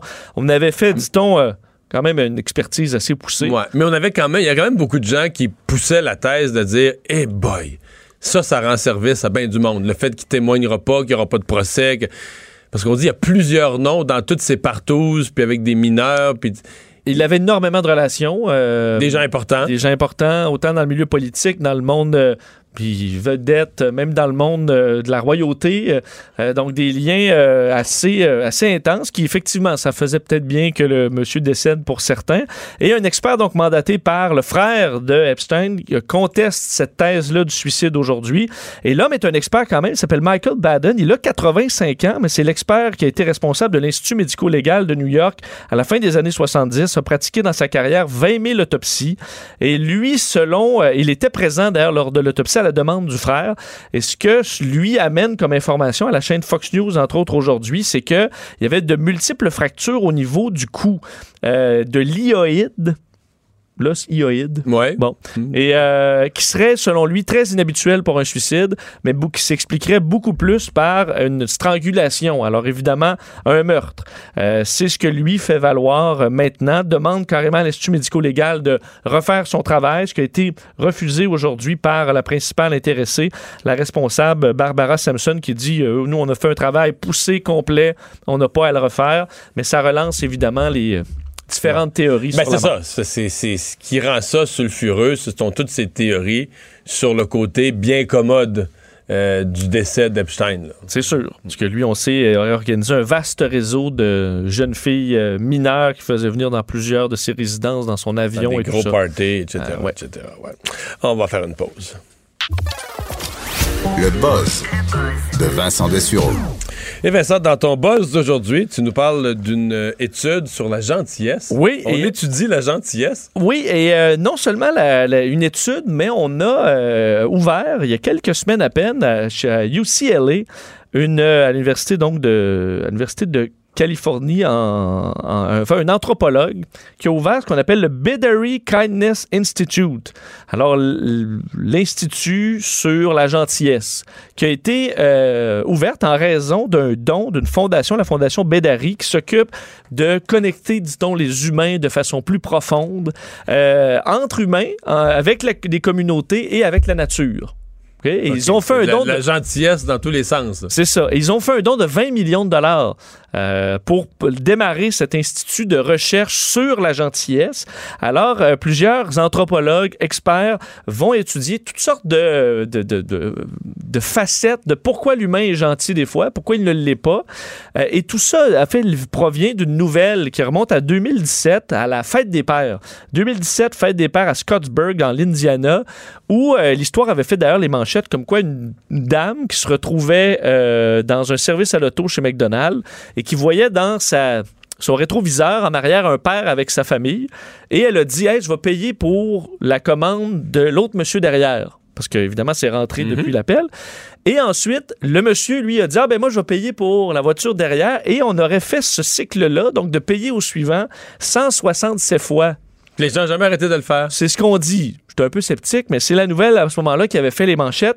Et euh, c'est un. Parce que c'est surprenant qu'il n'y ait pas un, juste un bougonneux dans le gang qui dit Ce que veut la bonne femme en avant, moi je suis capable de payer mes affaires. Ben, exact. Je veux mon café, puis je paye, puis euh, plus du monsieur. Vous, ben, en fait, le 168e, là, Ouais. c'est ça, là. Probablement un vieux bougonneux. là, Ben, monsieur, là, on a. Non, non.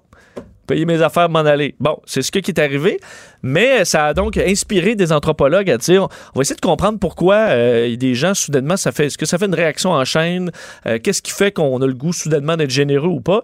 Euh, Et euh, on va étudier donc certains trucs assez intéressants, entre autres comment les, euh, les, euh, les étudiants peuvent bénéficier de, de la gentillesse pour se sentir mieux. On a déjà prouvé, et c'est ce qu'on va essayer de faire aussi, que c'est positif pour les maladies cardiaques, euh, contre la dépression, contre même les chances de développer un cancer. Euh, euh, également, on va étudier, le, se demander pourquoi dans certains cas, par exemple dans des cas de génocide, pourquoi certains humains euh, décident de prendre des risques pour sauver autrui alors qu'eux, ils sont pas dans des camps de concentration ou autres ou de- impliqués dans un génocide, alors que d'autres, dans le voisinage, ne feront rien. Alors, on va essayer de comprendre euh, pourquoi. Et dans des études déjà parues, parce qu'il faut montrer que ce sujet-là est quand même intéressant, euh, le directeur de cette académie-là est déjà arrivé à des conclusions assez intéressantes sur la gentillesse, Mario. Non seulement il a prouvé que la gentillesse était contagieux. Ben oui. Alors, il avait fait quand même un- quelque chose d'assez habile. Il a pris 8000 personnes à Los Angeles en leur donnant 5 dollars en échange d'écouter euh, une courte vidéo. Et dans la vidéo, soit tu voyais quelqu'un qui fait des backflips, ou tu voyais quelqu'un qui, dans une vidéo plus émotionnelle euh, ou émotive, euh, faisait des trucs gentils. là. Alors, faisait Des beaux gestes. Des beaux gestes. Oh. Et ensuite, on disait, parfait, tu as écouté ça. Alors maintenant, je me tourne de bord et ton 5 tu peux partir avec ou tu peux le mettre dans une, une cagnotte pour les enfants malades. Tu peux donner juste deux, euh, trois, mais donne comme tu veux, je regarde pas. Puis... Et ensuite, on regardait ceux qui ont écouté la vidéo de backflip versus ceux qui ont écouté une vidéo de gentillesse. Et finalement, ceux qui regardaient euh, la vidéo de gentillesse étaient fortement plus généreux auprès des enfants. Alors, ils Il étaient touché, il était, il était bouleversé, ému. Là. touchés, inspirés, sauf les gens qui sont cyniques. Puis on dit les cyniques, eux se disaient c'est des suckers, c'est même le mot qu'on a utilisé. Puis ils font ça là, pour se penser bon, alors ils gardaient le 5 piastres. Mais en général, les gens étaient beaucoup plus généreux, montrant que la, la gentillesse est un fait qui, est, euh, qui se transmet. Alors, si on le fait, ben, ça inspirera les autres. Alors, sachez que cette, euh, cette, euh, ces travaux-là vont s'amorcer et qu'on aura plein d'études comme ça qui ont pour but d'améliorer la vie connaître humaine. mieux la gentillesse, Oui. c'est. Toi, t'aurais-tu mis le 5 aux enfants, sûrement? ben, peut-être. mais Moi-même, avec les backflips, j'aurais dit, bon, Ben oui, je l'avais pas, le 5 Je l'avais pas, là. Ouais, c'est Ou j'aurais dit, moi, ça s'en va-tu vraiment aux enfants, ça? avec les frais, là, de L'administration. ou je vais le donner à un enfant dans la rue, puis personne va le savoir. Bon. Euh, le bonheur d'être en retard. Oui, ça... Là, faut, faut que ma conjointe regarde ça parce que Marie-Claude déteste être en retard. OK, bon. Donc, elle est dans le trafic, n'importe quoi, là, puis qu'elle se rend compte qu'elle n'arrivera pas à l'heure, ça l'atteint terriblement. Mais est-ce qu'elle est, parce qu'il y a le fait de détester être en retard, mais est-ce qu'elle est en retard?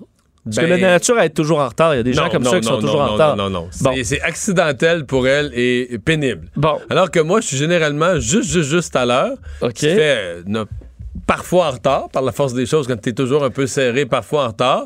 Je peux pas dire que ça me cause un, un malheur si grand. C'est ça, mais t'es pas une éternelle en retard. Parce a comme ça, là, tu dis, bon, je- les autres, je les invite là, à 6 h, mais il faut leur dire 5h30 Non, parce qu'on sait bien. à 6h02, puis ça va être parce que j'ai pas trouvé de stationnement proche. là. Deux rues plus loin. Je comprends, je comprends.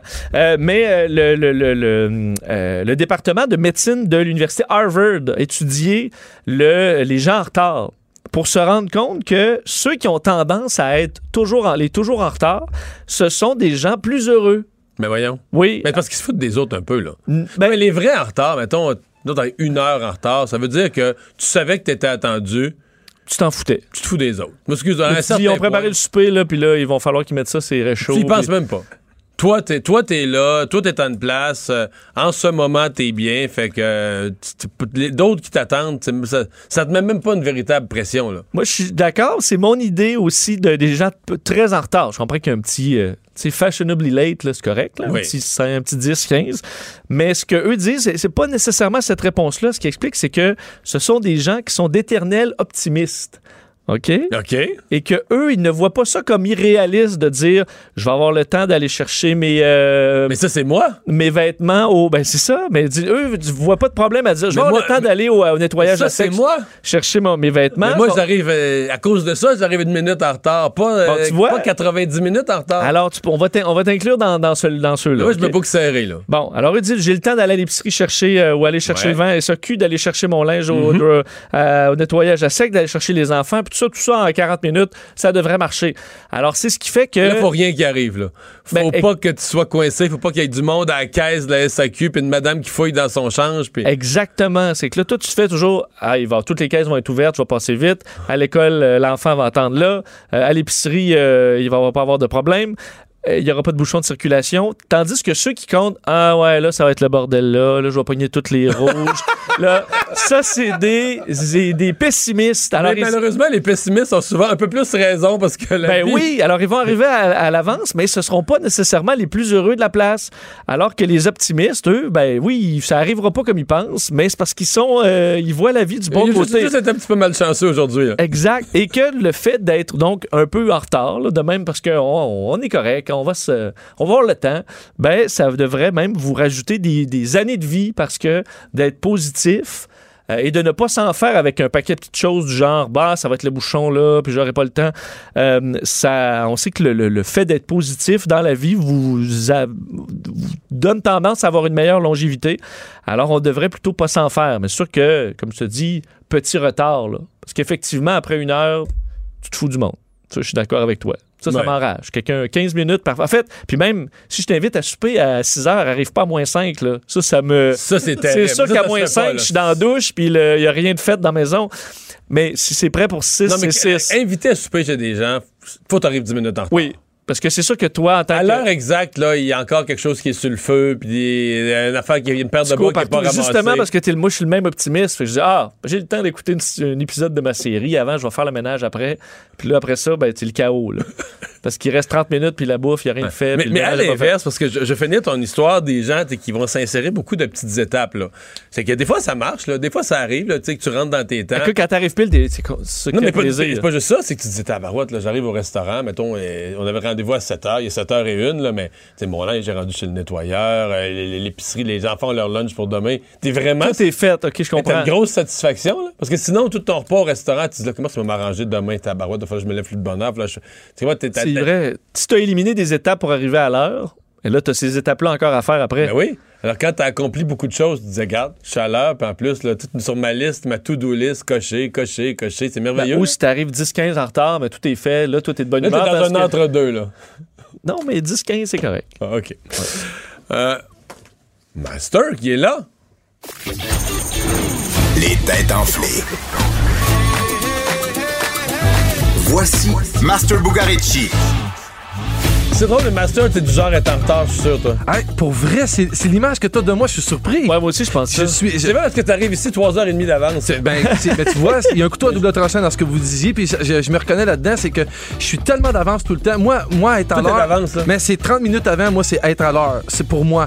Mais ce que ça fait, c'est que ça crée une attente des gens qui sont habitués de faire des trucs avec moi. Quand j'arrive 5 minutes avant, je me fais engueuler parce que je suis comme en retard pour eux. Ah. Je rends les gens stressés quand je prends une demi-heure d'avance, mais je suis quelqu'un de. mal lu, là.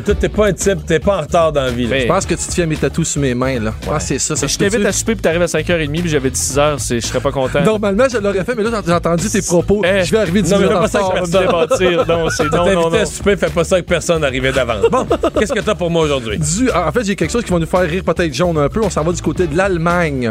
Un enterrement est survenu à Rostock en Allemagne de l'Est et il a pris une, tourne- une drôle de tournure. Mais je dis drôle, mais je mets en parenthèse, euh, on rit jaune là. Une curieuse de tournure. Ouais, on a le goût de Un rire. enterrement en Allemagne de l'Est. Ouais. En Allemagne, dans l'Est de l'Allemagne, oui. Yeah. Euh, Qu'est-ce qui peut tourner mal dans un enterrement? Est-ce que c'est, est-ce qu'on parle d'une de, de- de funérailles qui sont des pendant la cérémonie des funérailles ou c'est vraiment l'enterrement, enterrement, là? C'est en fait c'est par rapport à un rituel, si tu veux. En Allemagne, il y a un rituel par rapport aux enterrements. C'est quelque chose qui se serait su- qui, qui- On est dans le cimetière, on est, on est plus dans les. dans C'est après, on est après le cimetière en fait. Puis je, je dois te mentionner qu'il y a 13 personnes qui ont dû recevoir un traitement médical.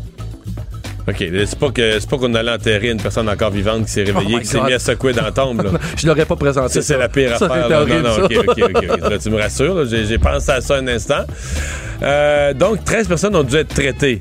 Mais est-ce que le c'est un glissement de terrain euh, autour du trou, c'est ça, non? Non, mais vu, vu que c'est un choc émotif que les gens ont eu. Euh, non, non. Un choc physique. Donc, il est arrivé quelque chose. Euh, c'est, tu sais quoi?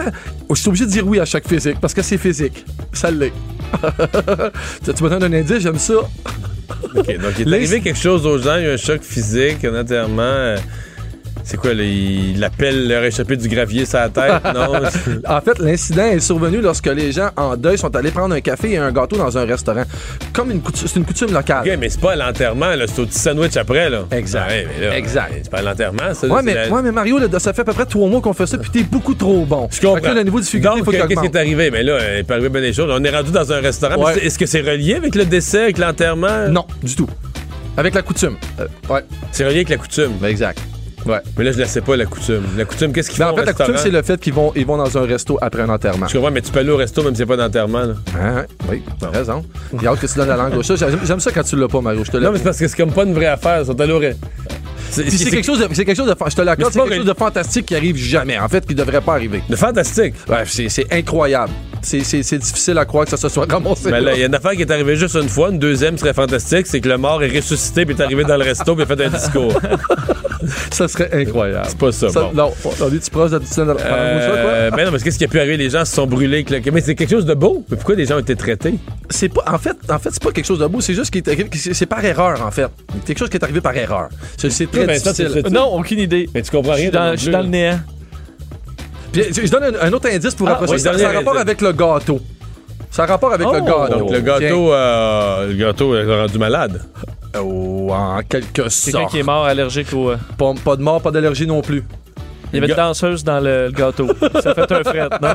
non, non. Mais il y a des gens qui auraient pu danser après l'avoir Il y consommé. avait quelque chose, le gâteau. Ah, il, était- il y il y avait avait la- été au pote. Oh. En fait, c'est au hashish. Ce qui est arrivé, c'est il y a 13 personnes qui ont, eu en fait la nausée, qui ont eu le vertige parce qu'évidemment, ils se sont fait droguer à leur insu. Ce qui est arrivé, c'est dans le rituel, au resto, ils prennent un, petit, gâteau avec un petit café. Puis la serveuse est allée dans le frigidaire pour chercher évidemment le, le dit gâteau. Puis il y avait un employé qui avait, mis un autre gâteau à côté qui était un gâteau au hache. Qu'est-ce que le gâteau au hache faisait là? Je le sais pas.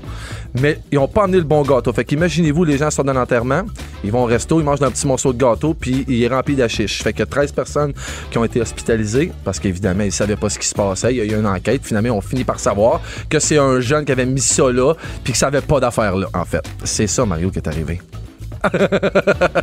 C'est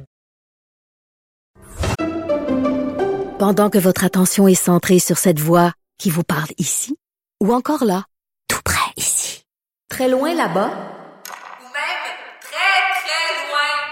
Celle de Desjardins Entreprises est centrée sur plus de 400 000 entreprises partout autour de vous. Depuis plus de 120 ans, nos équipes dédiées accompagnent les entrepreneurs d'ici à chaque étape pour qu'ils puissent rester centrés sur ce qui compte, la croissance de leur entreprise. Le retour de Mario Dumont, le seul ancien politicien qui ne vous sortira jamais de cassette. Mario Dumont et Vincent Dessureau. Cube Radio. Ça a été adopté hier à l'Assemblée nationale, ce projet de loi qui repousse à 21 ans l'âge euh, légal pour acheter du cannabis euh, au, euh, au Québec. Ça a suscité euh, pas mal de réactions. Un projet de loi qui avait été déposé il y a déjà plusieurs mois, qui avait traîné un peu. Même on s'était demandé à un certain moment est-ce que la CAQ allait vraiment euh, faire voter ça ou est-ce qu'on allait tout simplement laisser mourir ça au feuilleton. Donc, euh, c'est un engagement électoral qui avait été pris, qu'on a respecté. Avec nous pour en discuter, André Fortin, député libéral de Pontiac, porte-parole de l'opposition officielle en matière de santé et de services sociaux. Bonjour, M. Fortin. Bonjour, M. Dumont. Euh, vous avez été contre depuis le début. Euh, Rappelez-nous pourquoi. Ben, essentiellement, on est contre parce que les gens de la santé publique nous disent que c'est pas un bon projet de loi. Euh, les gens de la santé publique, euh, eux, leur euh, leur rôle, c'est de s'assurer de, mesurer un peu le, contexte québécois, le contexte social, et de voir si la mesure qui est proposée est bonne ou elle est pas bonne. Et dans ce cas-ci, ils nous disent que si on regarde ça strictement d'un point de vue de réduction des méfaits, de d'augmenter l'âge légal à partir duquel on peut consommer du cannabis, ne réduira pas les méfaits euh, parce qu'on fait pas plus de prévention, on fait pas plus de sensibilisation, parce que le produit que les, les jeunes risquent de consommer, vont quand même faire le choix malheureux de consommer, ce sera pas un produit contrôlé, ce sera pas un produit qui aura été euh, vérifié, disons, par, euh, par le gouvernement canadien. Alors, pour eux, pour la santé publique québécoise, c'est pas un bon projet de loi, c'est pour ça qu'on s'oppose. Hmm. Par contre, vous me dites les spécialistes de santé publique, eux, s'opposaient, mais il y avait d'autres spécialistes de santé, du cerveau, la psychiatrie, etc., qui étaient favorables à repousser à 21 ans et il faut choisir entre euh, les, uns ou les autres en, en termes de spécialistes de la santé. Oui, mais c'est un peu ce, c'est un peu ce que ce que je vous disais dans le fond parce que les c'est vrai que les euh, euh, certains spécialistes, là, des gens qui sont euh, des experts en développement du cerveau, sont venus nous dire qu'il y a un impact à la consommation du cannabis jusqu'à 25 ans. Donc il y a un impact sur le développement du cerveau euh, du fait qu'on consomme du cannabis jusqu'à ce qu'on ait 25 ans. Cependant, quand on regarde le choix que font déjà, disons les, les, les gens de 18, 19, 20 ans, ceux qui n'auront plus le droit de, de consommer du, du cannabis ou de posséder du cannabis, ben ces gens-là font quand même, faisaient avant la légalisation par le gouvernement fédéral la consommation de cannabis et feront, euh, à partir du 1er janvier, euh, encore la consommation de cannabis. Alors, est-ce qu'on veut s'assurer qu'ils ont un meilleur, euh, un meilleur produit, même s'il demeure, s'il demeure néfaste? C'est un peu ce que les gens de la santé publique nous disaient, c'est s'ils sont pour consommer quand même, assurons-nous qu'ils ont un bon cadre légal dans lequel le faire. Vous- Est-ce que vous avez des craintes particulières de ce qui va arriver après le, après le 1er janvier? Ben, deux choses. Euh, D'abord, euh, on se demande si on va se rendre au 1er janvier, parce que le projet de loi a beau avoir été étudié sur toutes ses coutures. euh, il y a quand même un risque important de contestation de ce projet de loi-là. Euh, les gens du barreau sont venus en, commission parlementaire et nous ont dit euh, il y a un grand risque de discrimination basée sur l'âge. Donc, il y a un grand risque que ce projet de loi-là est à l'encontre de la Charte québécoise des droits et libertés. Au Québec, on s'est toujours dit, à 18 ans, on peut voter, on peut acheter du tabac, on peut acheter de l'alcool, on peut s'inscrire à l'armée, on peut avoir une carte de crédit. 18 ans, c'est l'âge légal à partir duquel on est capable de prendre des décisions pour nous-mêmes. Euh, là, on introduit le concept du 21 ans. Euh, alors, il y a un risque très clair que cette loi-là soit Mais contestée. il- ouais. Mais il existe quand même des restrictions, par exemple, sur la conduite automobile euh, euh, avec, euh, avec consommation d'alcool toléré, là, le point 0,8. Ça, c'est, c'est, c'est- il y a un âge pour ça. Là. Euh, ben, il n'y a pas, y a pas d'âge spécifique. Ah, c'est une un, durée- euh, en c'est une durée de conduite, ouais. de temps. Ouais, c'est ça. effectivement, Et- et effectivement. Ce que, les, ce que les gens du barreau nous disaient essentiellement, c'est si on veut introduire ce concept-là, il faut s'assurer que le bien public, donc dans ce cas-ci, Mhm. l'effet sur la santé, euh, euh, dépasse largement euh, la discrimination. Et, et je peux pas vous dire, pour avoir entendu tous les gens qui sont venus s'exprimer en commission parlementaire, je peux pas vous dire que le point a été prouvé que ce projet de loi-là est bon pour la santé publique, est bon pour euh, les consommateurs de les consommateurs de cannabis. Alors, euh, disons que la preuve va être difficile à faire. Mais si le projet de loi est adopté, s'il n'y a pas contestation, euh, au 1er janvier, ce qui va arriver, c'est qu'il y a beaucoup de consommateurs qui vont se tourner vers le crime organisé. Ils vont se tourner vers des revendeurs du coin. Ils vont se tourner vers un produit, euh, un produit illégal. Euh, on ne sait pas où il a été fabriqué ce produit-là. On ne sait pas ce qu'il y a dans ce produit-là. On ne sait pas quel genre de cochonneries peuvent avoir été incluses dans le produit. Euh, puis on ne sait pas si le revendeur du coin va un jour décider d'essayer de vendre autre chose aux jeunes consommateurs. Ça, c'est particulièrement préoccupant. Ouais. Euh, reste que le marché noir, là, dans la situation présente, chez les jeunes et les moins jeunes, le marché noir, donc le marché noir n'a pas été affaibli comme ça avait été promis euh, au moment de la légalisation. Là. Il reste, on dit au minimum 70, 75, certains même ont parlé de 80% du marché qui reste au marché noir. Ben, c'est vrai, disons euh, deux choses. D'abord, le, le réseau de la, de la SQDC là, demeure encore à être développé dans beaucoup de régions. Si je regarde la mienne, la région de l'Outaouais, il y a une succursale de la SQDC pour une région qui fait des centaines et des centaines de kilomètres. Alors, euh, de toute évidence, il y a encore des gens qui s'approvisionnent sur le marché noir. Et ça, ce qu'on a compris de l'expérience américaine, entre autres au Colorado, c'est que ça prend un temps à changer ces habitudes-là. Euh, maintenant, on est, dans, on est dans une situation où ça fait un an que euh, le produit est légal, euh, que, que c'est pas criminel de, de, de, posséder ou de consommer du cannabis. Alors, euh, ça prend un temps avant de changer ces, euh, ces habitudes-là de, de, consommation, évidemment, mais c'est pas en reculant, c'est pas en disant ben il y a moins de consommateurs qui peuvent s'approvisionner à la SQDC qu'on va vraiment, euh, disons, faire mal au crime organisé. On assure plutôt leur avenir financier, d'après moi. Hmm. Euh, je veux vous entendre un mot. Euh, vous avez, euh, on a l'impression que vous avez désorganisé tout le monde il y a quelques mois en annonçant que vous vous portiez pas candidat à la direction du Parti libéral. À ce moment-là, il y avait quand même beaucoup de libéraux qui disaient ah, c'est un gros coup, mais il y en a d'autres. Mais là, tout à coup, depuis quelques semaines, on sent quand même que donc il commence à y avoir une crainte que ce soit un couronnement, mais un couronnement, un couronnement par défaut, un couronnement faute d'intérêt, faute de candidature. Est-ce que vous sentez une pression pour revoir votre position? Euh, il y a des gens qui, des gens qui m'en parlent de, de, façon régulière. Encore, oui. Euh, en même temps, ben, ben, je pense que c'est un peu normal. Je suis certain que c'est un peu comme ça le jour où vous avez pris la décision de ne pas vous représenter euh, en Hmm. mm. politique aussi. Il y a des gens qui ont continué à vous en parler, mais, euh, mais ma décision, elle, elle, est prise, elle est finale. Je, je, je, ne me présenterai pas à la chefferie du Parti mais est-ce que, vous êtes inquiet? est-ce que, est que, vous trouvez que c'est une période difficile pour le, le Parti libéral, le peu d'intérêt pour la course à la chefferie? Bon, évidemment, cette semaine, une série d'articles dans, dans, dans, le journal de Montréal, on dit c'est le lointain passé, mais c'est quand même la marque libérale. C'est l'après-élection, l'année après élection. C'est pas une période rose pour être libéral.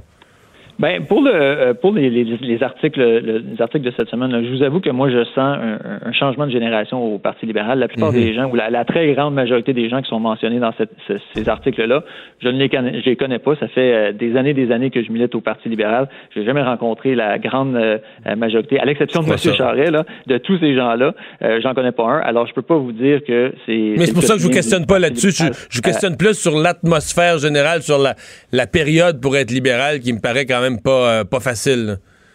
C'est des, euh, c'est des cycles. Euh, on vient de passer, de passer au travers d'une élection où effectivement là, on a perdu euh, un important pourcentage du vote. On a perdu plusieurs députés. Alors c'est normal que mmh.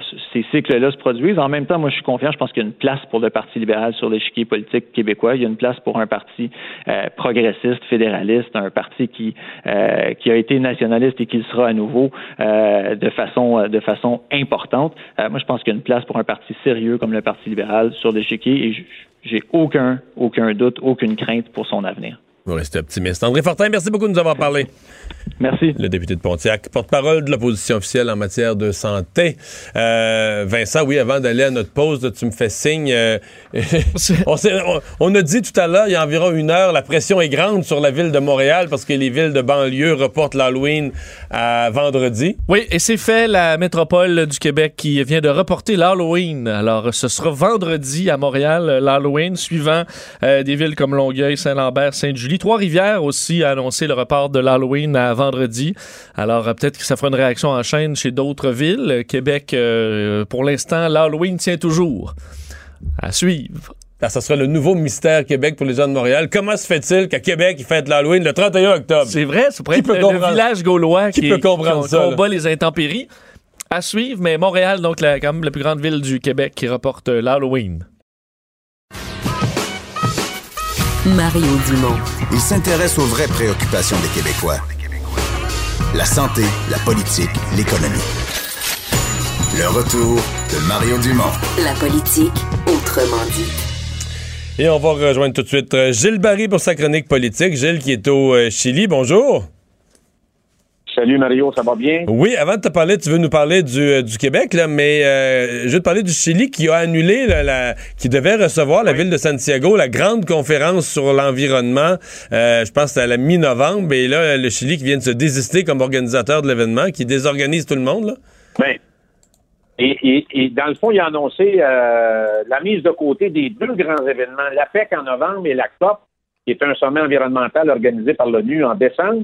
Donc, l'APEC, c'est la rencontre, la réunion de tous les chefs d'État des euh, de la région Asie-Pacifique. Alors, le président Pinera, ce matin, compte tenu de ce qui s'est passé, a décidé de, de sursoir aux deux événements.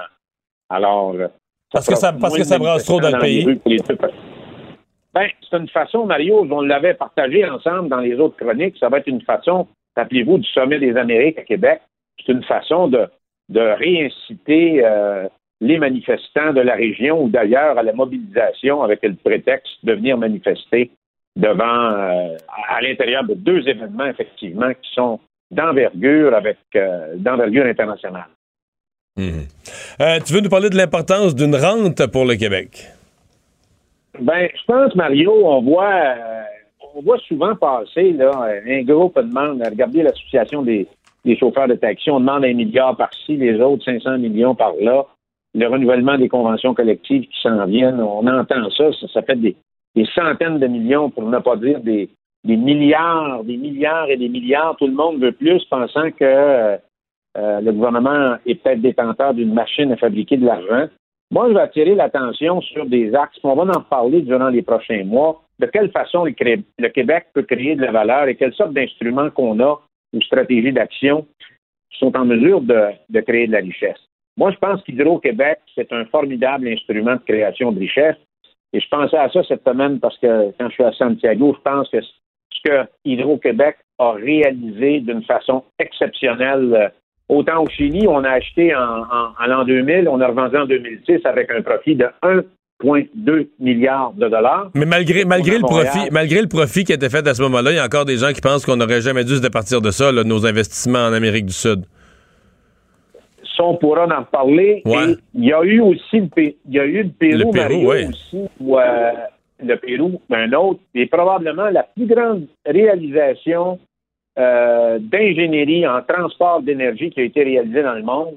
C'est les lignes de haute tension qu'on mis en place et ont construit les gens d'Hydro-Québec, les Péruviens et la SEBJ pour euh, transporter de l'énergie sur fil de haute tension dans le canyon de la Colca, qui est plus profond que celui du Colorado euh, aux États-Unis. Et André Caillé avait une photo dans son bureau et c'était celle-là.